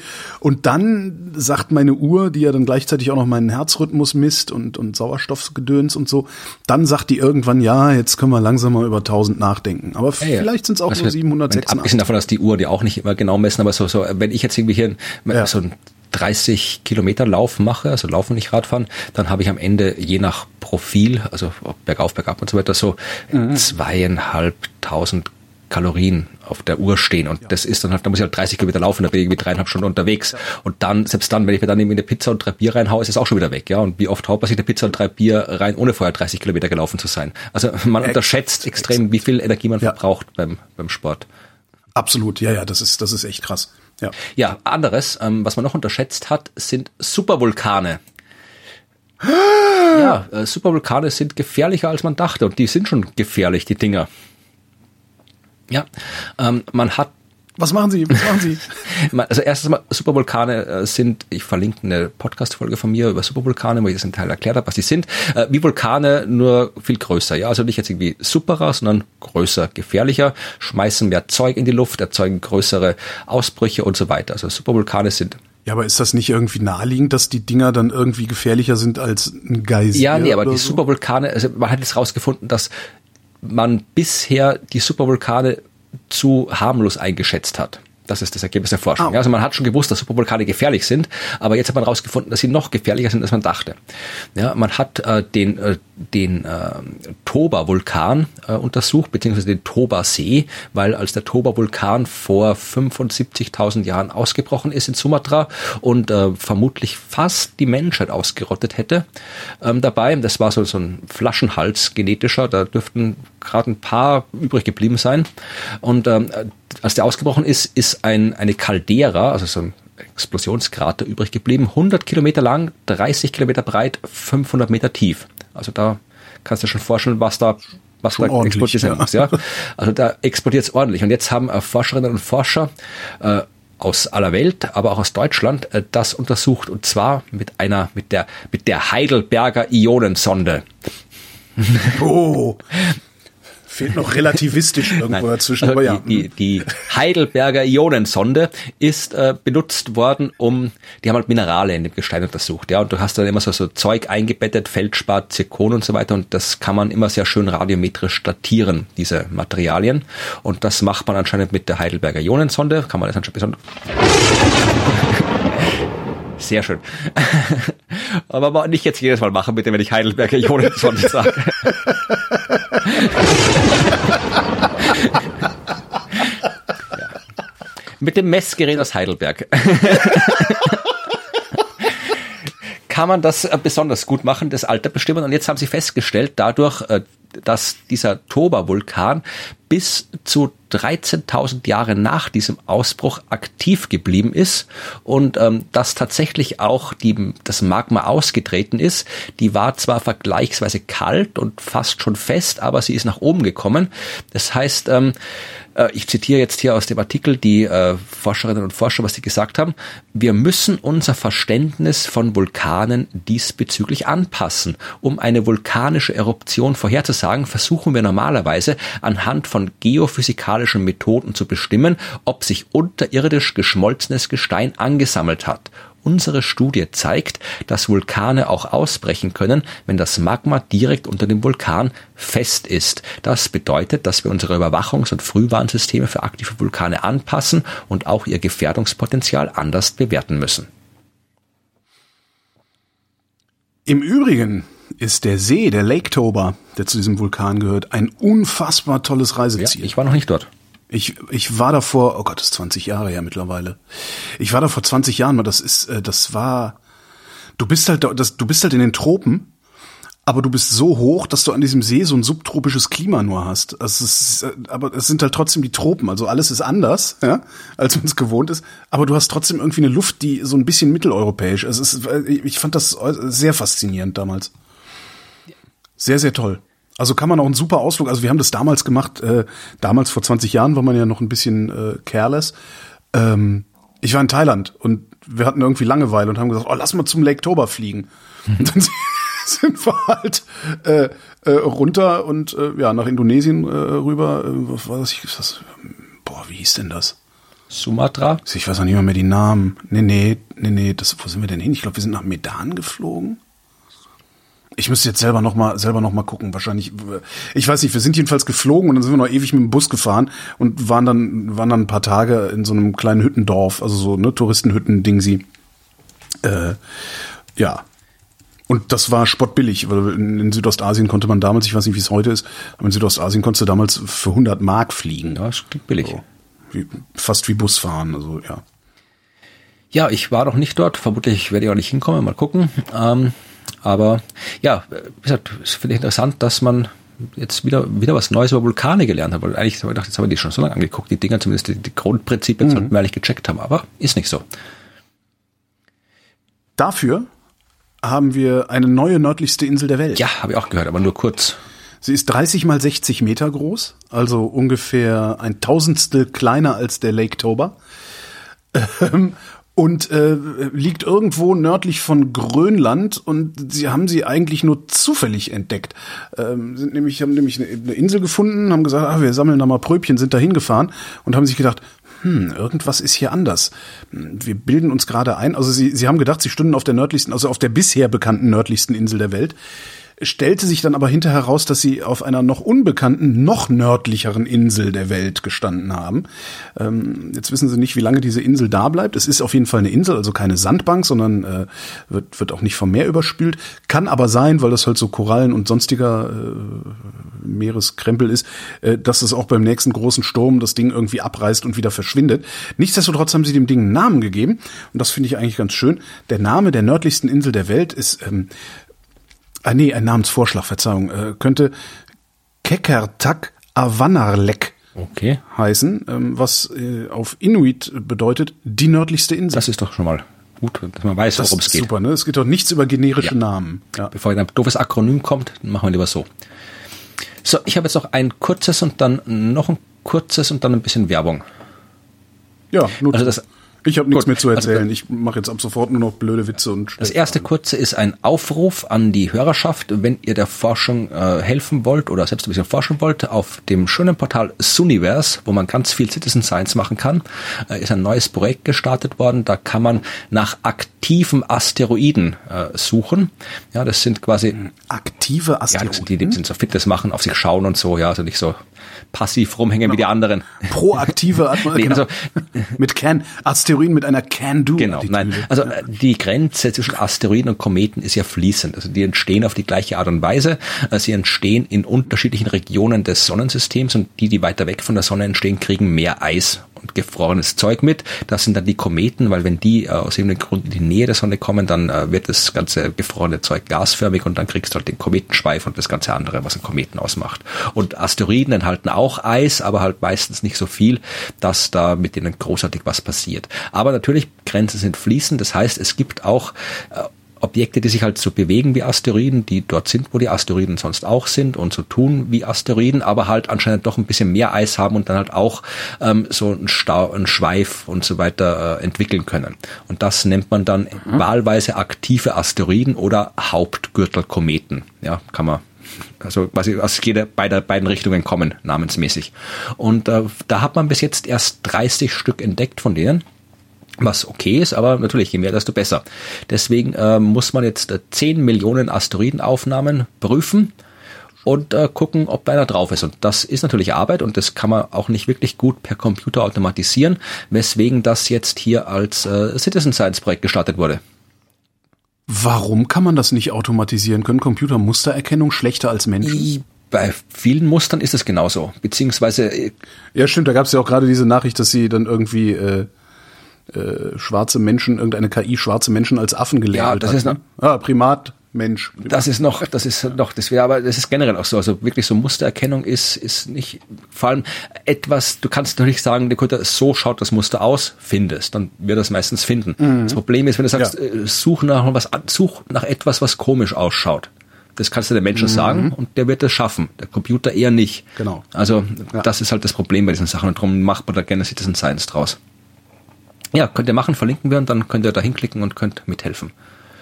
Und ähm, das zweite kurze, eine schlechte Nachricht. Äh, das kam gestern oder heute, heute, egal, vor kurzem, hat ähm, Forscherinnen und Forscher von äh, aus London und aus Zürich haben ausgerechnet, was uns denn der Klimawandel so kostet.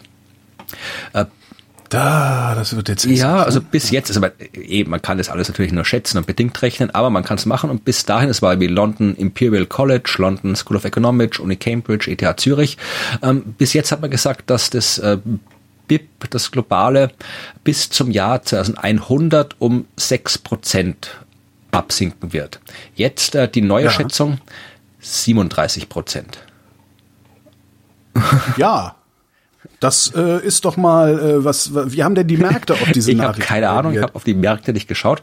Ähm, das, äh, Sie sagen halt irgendwie, äh, was halt eh eigentlich klar ist, wenn man darüber nachdenkt, sagen die jetzt noch mal hier äh, offiziell in einer wissenschaftlichen Facharbeit, die Ergebnisse zeigen, dass es billiger ist, den Treibhausgasausstoß zu verringern, als mit den Folgen des Klimawandels ja. zurechtzukommen. Na, das sagen Ökonominnen, die sich mit sowas auskennen, ja seit Jahren. Ich, also die, die Claudia Kempfert vom Deutschen Institut für Wirtschaftsforschung, das ist ja praktisch deren Mantra, mit ja. dem sie und die sagt, macht, es ist billiger als alles nicht machen, auch nur ansatzweise sein kann. Und ja. äh, vielleicht mal gucken, ob es ankommt. Um noch ein bisschen runterzuziehen, dass die 37 Prozent sind quasi, äh, das hat Fehlergrenzen, kann auch 51 Prozent ja. sein. Das ist nicht das Worst Case. Oh, wow. Also wow. Und dann, ne, was heißt das eigentlich für sowas wie Rente? Das, das sind so, das, das sind Implikationen, das, das kann man überhaupt nicht abschätzen, weil im Moment, also ich gehe im Moment davon aus, dass meine Rente sicher ist. Ja? Jetzt natürlich nicht auf so einem geilen Konsumniveau, wie ich gerade mein Leben fristen kann, aber eben auch so, dass ich nicht in Armut versinke und mir äh, in der Woche auch noch mal eine Flasche Riesling leisten kann oder sowas. Ähm, aber wie sicher ist meine Rente, wenn das globale Bruttoinlandsprodukt derart sinkt? Ja, wo soll das erwirtschaftet werden? Wo, wo, wo, kommt das, wo kommt das Geld her, das ich dann verkonsumieren will? Was verkonsumiere ich dann? Also was konsumiere ja, ich dann? Das, das, das ist auch ein Aspekt, der bei diesen ganzen Klimasache, gut, es wird sehr, sehr viel, alles was die Klimakrise angeht, wird sehr, sehr viel unterschätzt und nicht berücksichtigt von das Leuten. Ja, Aber ich habe, äh, ich schwenke mir da langsam mit den Werbeblock über. Zuerst mache ich Werbung für was, von dem ich nichts habe, weil das nicht mein Produkt ist. Aber ich, ich habe in letzter Zeit sehr, sehr viel Zeug über Klimakrise gelesen, äh, hauptsächlich ja. äh, wissenschaftliches, naturwissenschaftliche Sachen, aber vor kurzem auch ein Buch, das sich äh, hauptsächlich eher so mit der gesellschaftlichen, politischen ähm, Dimension beschäftigt. Das das ist zwar ein bisschen auf Österreich bezogen, aber kann meiner Ansicht nach problemlos auch von Deutschland aus gelesen werden. Das hat äh, Katharina Rogenhofer geschrieben mit Florian Schlederer. Das sind die zwei, die im Wesentlichen äh, Fridays for Future in Österreich aufgebaut haben und in Österreich das äh, Klimavolksbegehren organisiert haben, das irgendwie eigentlich, das war, das hätte vor Corona stattfinden sollen, das ist ewig verschoben worden, dann hat es während Corona stattgefunden. Also es war sehr, sehr schwierig, das zu machen, aber sie haben es und haben dann für das, glaube ich, fast 400.000 Unterschriften bekommen. Also äh, war und haben tatsächlich auch, sind ein paar Sachen dann auch noch irgendwie, das hat man auch gesetzmäßig so ein bisschen erfolgreich. Also die haben sehr viel Aktionismus und Aktivismus in Sachen Klima gemacht und haben jetzt ein Buch geschrieben vor mhm. kurzem mit dem, der Titel ist gut, finde ich so, ändert sich nichts, ändert sich alles heißt das Buch. Sehr und äh, das ist halt, also es ist, wie gesagt, es, es, man, man kann sehr gut lesen, weil es eben nicht nur um das es ist nicht immer alles wird schlimm, alles wird schlimm, alles wird schlimm, sondern äh, und Fakten, Daten, sondern es erzählt eben auch, während es all das andere erzählt, die Geschichte eben, wie diese, äh, wie Katharina Rogenhofer überhaupt dazu gekommen ist, sich fürs Klima zu engagieren und wie sie dann eben Fridays for Future aufgebaut hat und so weiter und die ganzen Sachen, wie, du, wie, wie das Klimavolksbegehren äh, gemacht worden ist, was auch ganz interessant ist, man, wie organisierst du ein Volksbegehren? Ist auch mal interessant zu lesen. Ja. Wie organisierst du eben so eine Bewegung wie Fridays for Future? Also das streut sich quasi immer so zwischendurch und äh, der ganze Rest ist halt dann eben auch ein bisschen Fakten über halt, wie Klimawandel funktioniert, aber äh, jetzt wenn man das im Speziellen wissen will, dann kann man es anderswo auch lesen und genauer. Aber da ist halt, wie diese ganzen, diese ganzen, wie, wie man das Wirtschaftssystem umbauen kann, wie man die Gesellschaft umbauen mhm. damit das funktioniert, dass eben tatsächlich äh, die Welt auch noch funktioniert, wenn wir den Klimawandel in den Griff bekommen haben und dann vielleicht sogar besser funktionieren könnte. Ja, also das ist, es ist, vermutlich kann man es äh, wissenschaftlich alles sehr, sehr viel exakter herausarbeiten als in dem Buch. Aber wer sich noch nie damit beschäftigt hat, einfach mal so äh, das mal so kurz und leicht verständlich und unterhaltsam dargelegt haben will, dass die Welt eine bessere werden kann und noch dazu äh, das Klima geschützt, kann das Buch gerne belesen. Ist empfehlenswert. Und wie gesagt, ich habe nichts mhm. davon, weil ich ich habe äh, ich habe das nicht geschrieben, ich verdiene auch nichts damit. Aber wovon ich was habe, ist, äh, wenn ihr dem Wer es über den Affiliate-Link auf ja. vrind.de kauft, dann verdiene ich immerhin das was. Ist auch schön, ja. Und ähm, ne? wenn, wenn ihr was machen wollt, wo ich was davon habt, dann hört den Podcast Das Klima, den ich vor kurzem, vor, vor fünf Wochen gestartet habe. Geme gemeinsam ja. mit der Meteorologin und Professorin für Wissenschaftskommunikation Claudia Frick. Ähm, wir haben das vor fünf Wochen gestartet, weil damals auch der äh, sechste, der erste Teil des sechsten Sachstandsberichts des IPCC erschienen ist. Ähm, mhm. Und wir haben gedacht, also das, da wird man wieder in den Medien drüber berichten, aber halt dann am Tag drauf schon wieder nicht mehr. Und wenn sie darüber berichten, ja. werden sie über das, äh, die Zusammenfassung für Policymakers berichten, weil die wirklich schön aufgemacht ist mit Grafiken und allem drum und dran. Und das ist auch der Teil, das ist Summary ist der Teil, wo tatsächlich die Policymaker mitschreiben dürfen. Also die dürfen mitbestimmen, mhm. was da drin steht. Aber dieser, äh, dieser Summary für Policymaker sind, glaube ich, irgendwie 30 Seiten und der gesamte Bericht sind 3949 Seiten. Und wir haben gedacht, ja, da steht sicherlich ja. auch was drin, was relevant ist, weil sonst hätten sie mhm. halt nicht aufgeschrieben. Und dann haben wir gesagt, man muss das mal durchgehen. Irgendwer muss das alles lesen und dann schauen, zusammenfassen, was denn da drin steht, so dass man es versteht, weil da wirklich sehr, sehr viele interessante Sachen drinstehen. Und das machen wir in dem Podcast. Wir machen immer zwei Folgen pro Kapitel, zwölf Kapitel hat dieser Bericht. Ah, nur noch äh, mittlerweile ja, zwei. Nee, wir haben schon, also okay, weil letztes Mal hast du noch gesagt äh, pro Kapitel. Ja, das war unsere Idee. Dann haben wir das erste Kapitel gesehen und äh, gedacht, nee, also mit mit ich ich, ich habe gewusst, es wird viel werden. Ich habe gedacht, ja, so 1000, 2000 Seiten und dann waren es eben 4000. Und dann haben wir gedacht, nee, also wir müssen zwei Folgen pro Kapitel machen. Und ich habe dann auch gesehen, dass das klappt nämlich ganz gut, weil wenn wir dann durch sind mit dem ersten Teil, das wird im Februar 22 sein und im Februar 22 erscheint Teil 2 des Berichts. Also da können wir nahtlos weitermachen.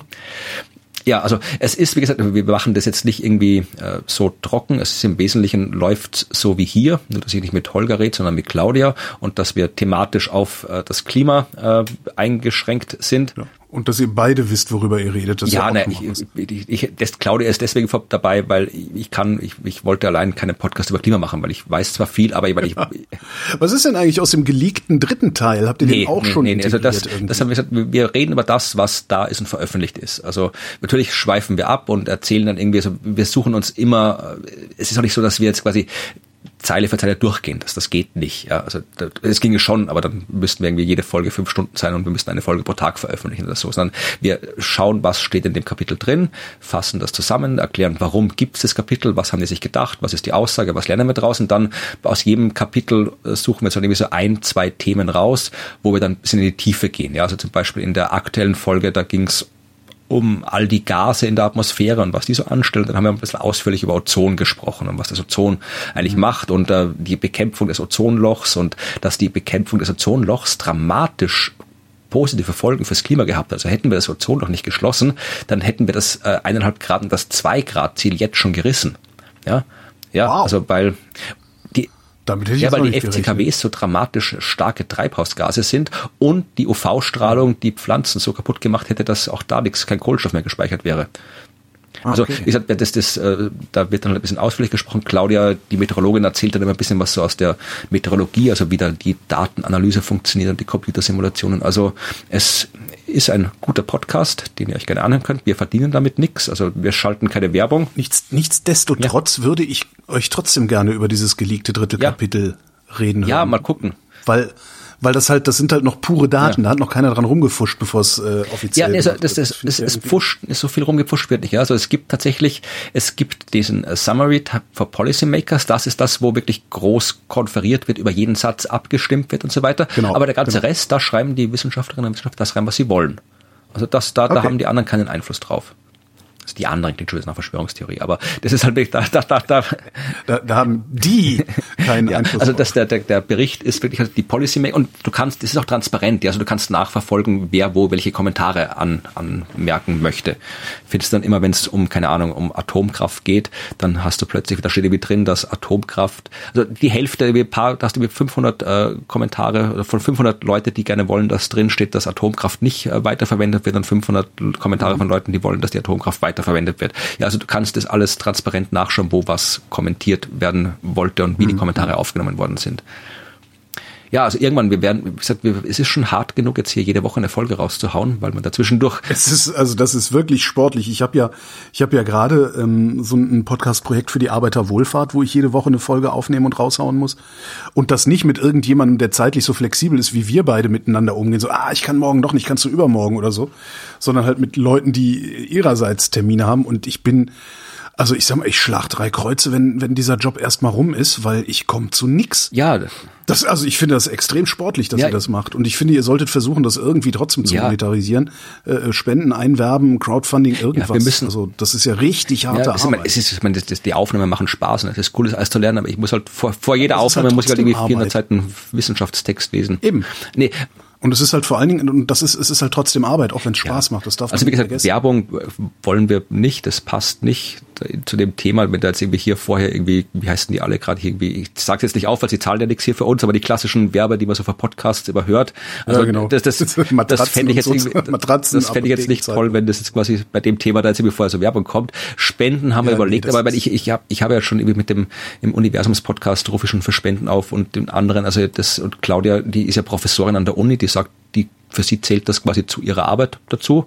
Zu ja, also ja, so und ähm, insofern ja. haben wir gesagt, Spenden, vielleicht später mal, dass wir doch Spenden fragen. Was halt schön wäre, irgendwie, das wäre, wenn, keine Ahnung, wenn jetzt hier eine Uni sagt, sie unterstützt das, ja. Sie will das also haben. Genau. Könnte sagen, dann schreiben wir in die Show ja, hier, ich mein, gefördert von der Uni so und so und dann naja, aber das ist doch auch was, was man vielleicht irgendwie, ich weiß es nicht, es gibt doch reichlich Stiftungen genau, ja. und reichlich äh, politische, eventuell sogar EU-basierte Förderprogramme oder sowas. Äh, da, da würde ich echt mal anklopfen. Aber vielleicht hört ihr ja auch jemand zu, der oder die sich damit auskennt, äh, wo man da eventuell mal irgendwie ein bisschen Budget eingraben kann. Also weil das wäre ja auch für, weiß ich nicht, äh, Greenpeace präsentiert, das Klima, das, das, das ist ja auch ein ja, Ding also im Prinzip wäre das auch der, so der, der mittellangfristige Plan gewesen, uns das anzuschauen. Wir mussten halt, weil wir halt wirklich mit dem Start des Berichts auch den Podcast starten ja, wollten, darum haben wir jetzt da nicht so viel vorab machen können. Aber eben, was am Ende ja da ist, ist dann quasi eine wissenschaftskommunikatorisch aufgearbeitete Version des IPCC-Berichts, ja. allgemein verständlich. Also das kann man dann irgendwie, das kann man dann auch archivieren. Das ist ja dann da, genauso wie der Bericht da ist. Ja. Und das ist ja, das kannst du dann immer anhören. Also insofern haben wir schon gedacht, dass vielleicht interessiert das irgendeine Organisation, irgendeine Stiftung oder sonst irgendwas, die uns dafür was ja, aber geben nicht will. von alleine. Die, muss, ja, ja, eh. die musste da mit der Nase drauf stoßen. Also musste wirklich hingehen und sagen, hier, guck mal, was wir hier machen.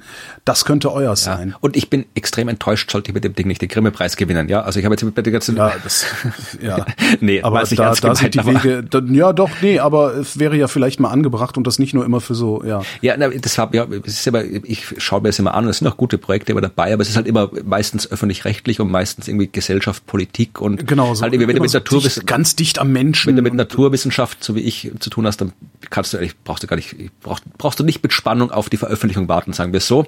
Aber Man darf halt auch nicht ver vergessen, von wem der Ja. Grimme-Preis verliehen wird, sind Ja. die Volkshochschulen. Ja. Und was da so gelehrt wird, huiuiui. Ja. Und aber aber vielleicht ist wie Klima langsam relevant genug, dass man vielleicht doch mal irgendwie mal gucken. Ist der dotiert eigentlich, sonst will ich ihn eh nicht haben. Äh, Grimme, ich weiß gar nicht, ob der dotiert ist. Naja, du hast, was du halt hast, sind äh, enorme Ja, Aufmerksamkeitsströme, auch, ja. die du dann wiederum, äh, äh, ja, alleine, also weißt du, wenn, wenn, wenn zehnmal so viele Leute äh, meine Podcasts hören würden, äh, würden halt auch vermutlich zehnmal so viele Leute ein Trinkgeld im Hut lassen und äh, ja, so, so funktioniert das dann halt. Ja. Also da ist die Reichweite oder die Aufmerksamkeit dann tatsächlich was, was sich um, umsetzen lässt, würde Ja. ich mal vermuten. Mal gucken. Ansonsten, Aber da, ich- ja, ansonsten nehme ich noch einen Udos EU. Podcastpreis. Genau, Udos Podcastpreis ist immer super. Beste, der einzige sinnvolle Podcastpreis. Ja. Aber wie gesagt, ich Diesseits der Ortschen Wolken. Aber wie gesagt, aber statt des, ich möchte eigentlich nur, dass die Leute sich das anhören. Wir machen es ja, ich mache mir die Arbeit nicht irgendwie fürs Geld oder ich mache sie eh nicht fürs Geld, sondern ich mache mir die Arbeit, weil ich wirklich überzeugt davon bin, dass es wichtig ist, dass dieses, dass die Menschen das hören können, wenn sie es wollen. Also ja, aber da lasse ich dich jetzt auch nicht Ja. aus. Ich finde, dass, also, dass man auch mit, mit den Dingen, von denen man überzeugt ist, durchaus seinen Lebensunterhalt verdienen können sollte. Ja, ja, das tue ich ja auch. Aber ich, Ja, ich ja. wollte einfach nur darauf hinweisen, dass die werte Hörerschaft bitte gerne sich das anhören kann, bitte gerne drüber äh, das verbreiten kann, äh, bewerten kann, äh, Kommentare vergeben kann, was halt so Algorithmen gerne haben, äh, machen kann. Und gerne auch, was mich auch freuen würde, ist, äh, wir haben ja sicherlich auch äh, Leute aus dem Journalismus. Interviewt uns doch mal. Wir reden gerne drüber. Das würde uns auch freuen. Ja. Ja, dann interviewe ich euch mal. Ja, das kommt gerne. Und dann jetzt noch klassische Werbung. Äh, Wir treten wieder auf. Ja, es gibt wieder Hey! was. Und ansonsten gibt's äh, Science Buster Show Global Warming Party. Wir treten wieder auf und zwar am 19. in München. 19. September treten wir in München auf im Deutschen Museum im Innenhof Open Air. Sonntag sogar, ne? Kann man Genau. hin. Ja. Äh, das sind die Shows und äh, wenn du es noch nicht weißt, du Ein Tag früher und ich wäre vorbeigekommen. ja, also ich, dann brauche ich vermutlich die Termine vor dem 14. gar nicht ankündigen. Würde ich mal nicht machen, Ja. weil ich bin, ich wollte nächste Woche in Urlaub fahren Ja, und das ist so eine ganz gut. hübsche Sendung, um die dann äh, Nee. in dieser Urlaubszeit. Ist egal. Also ist München wollte ich gerne noch sagen, damit die Ja. Leute in Bayern Bescheid wissen, dass sie hinkommen können. Und ansonsten, ja, die, in den Shownotes sind die Termine verlinkt, dass jeder, was sonst noch alles ist. Äh, Es ist jede Menge, also jede Menge im Corona-Sinne ist jetzt wieder jede Menge los. Ja. Noch, also schaut rein äh, und wenn ihr in München seid, kommt vorbei und hört das Klima und das war auch schon wieder die Werbung. Und das war auch schon wieder die Wissenschaft. Florian Freistetter, vielen Dank. Vielen Dank, Holger. Und vielen Dank euch für die Aufmerksamkeit.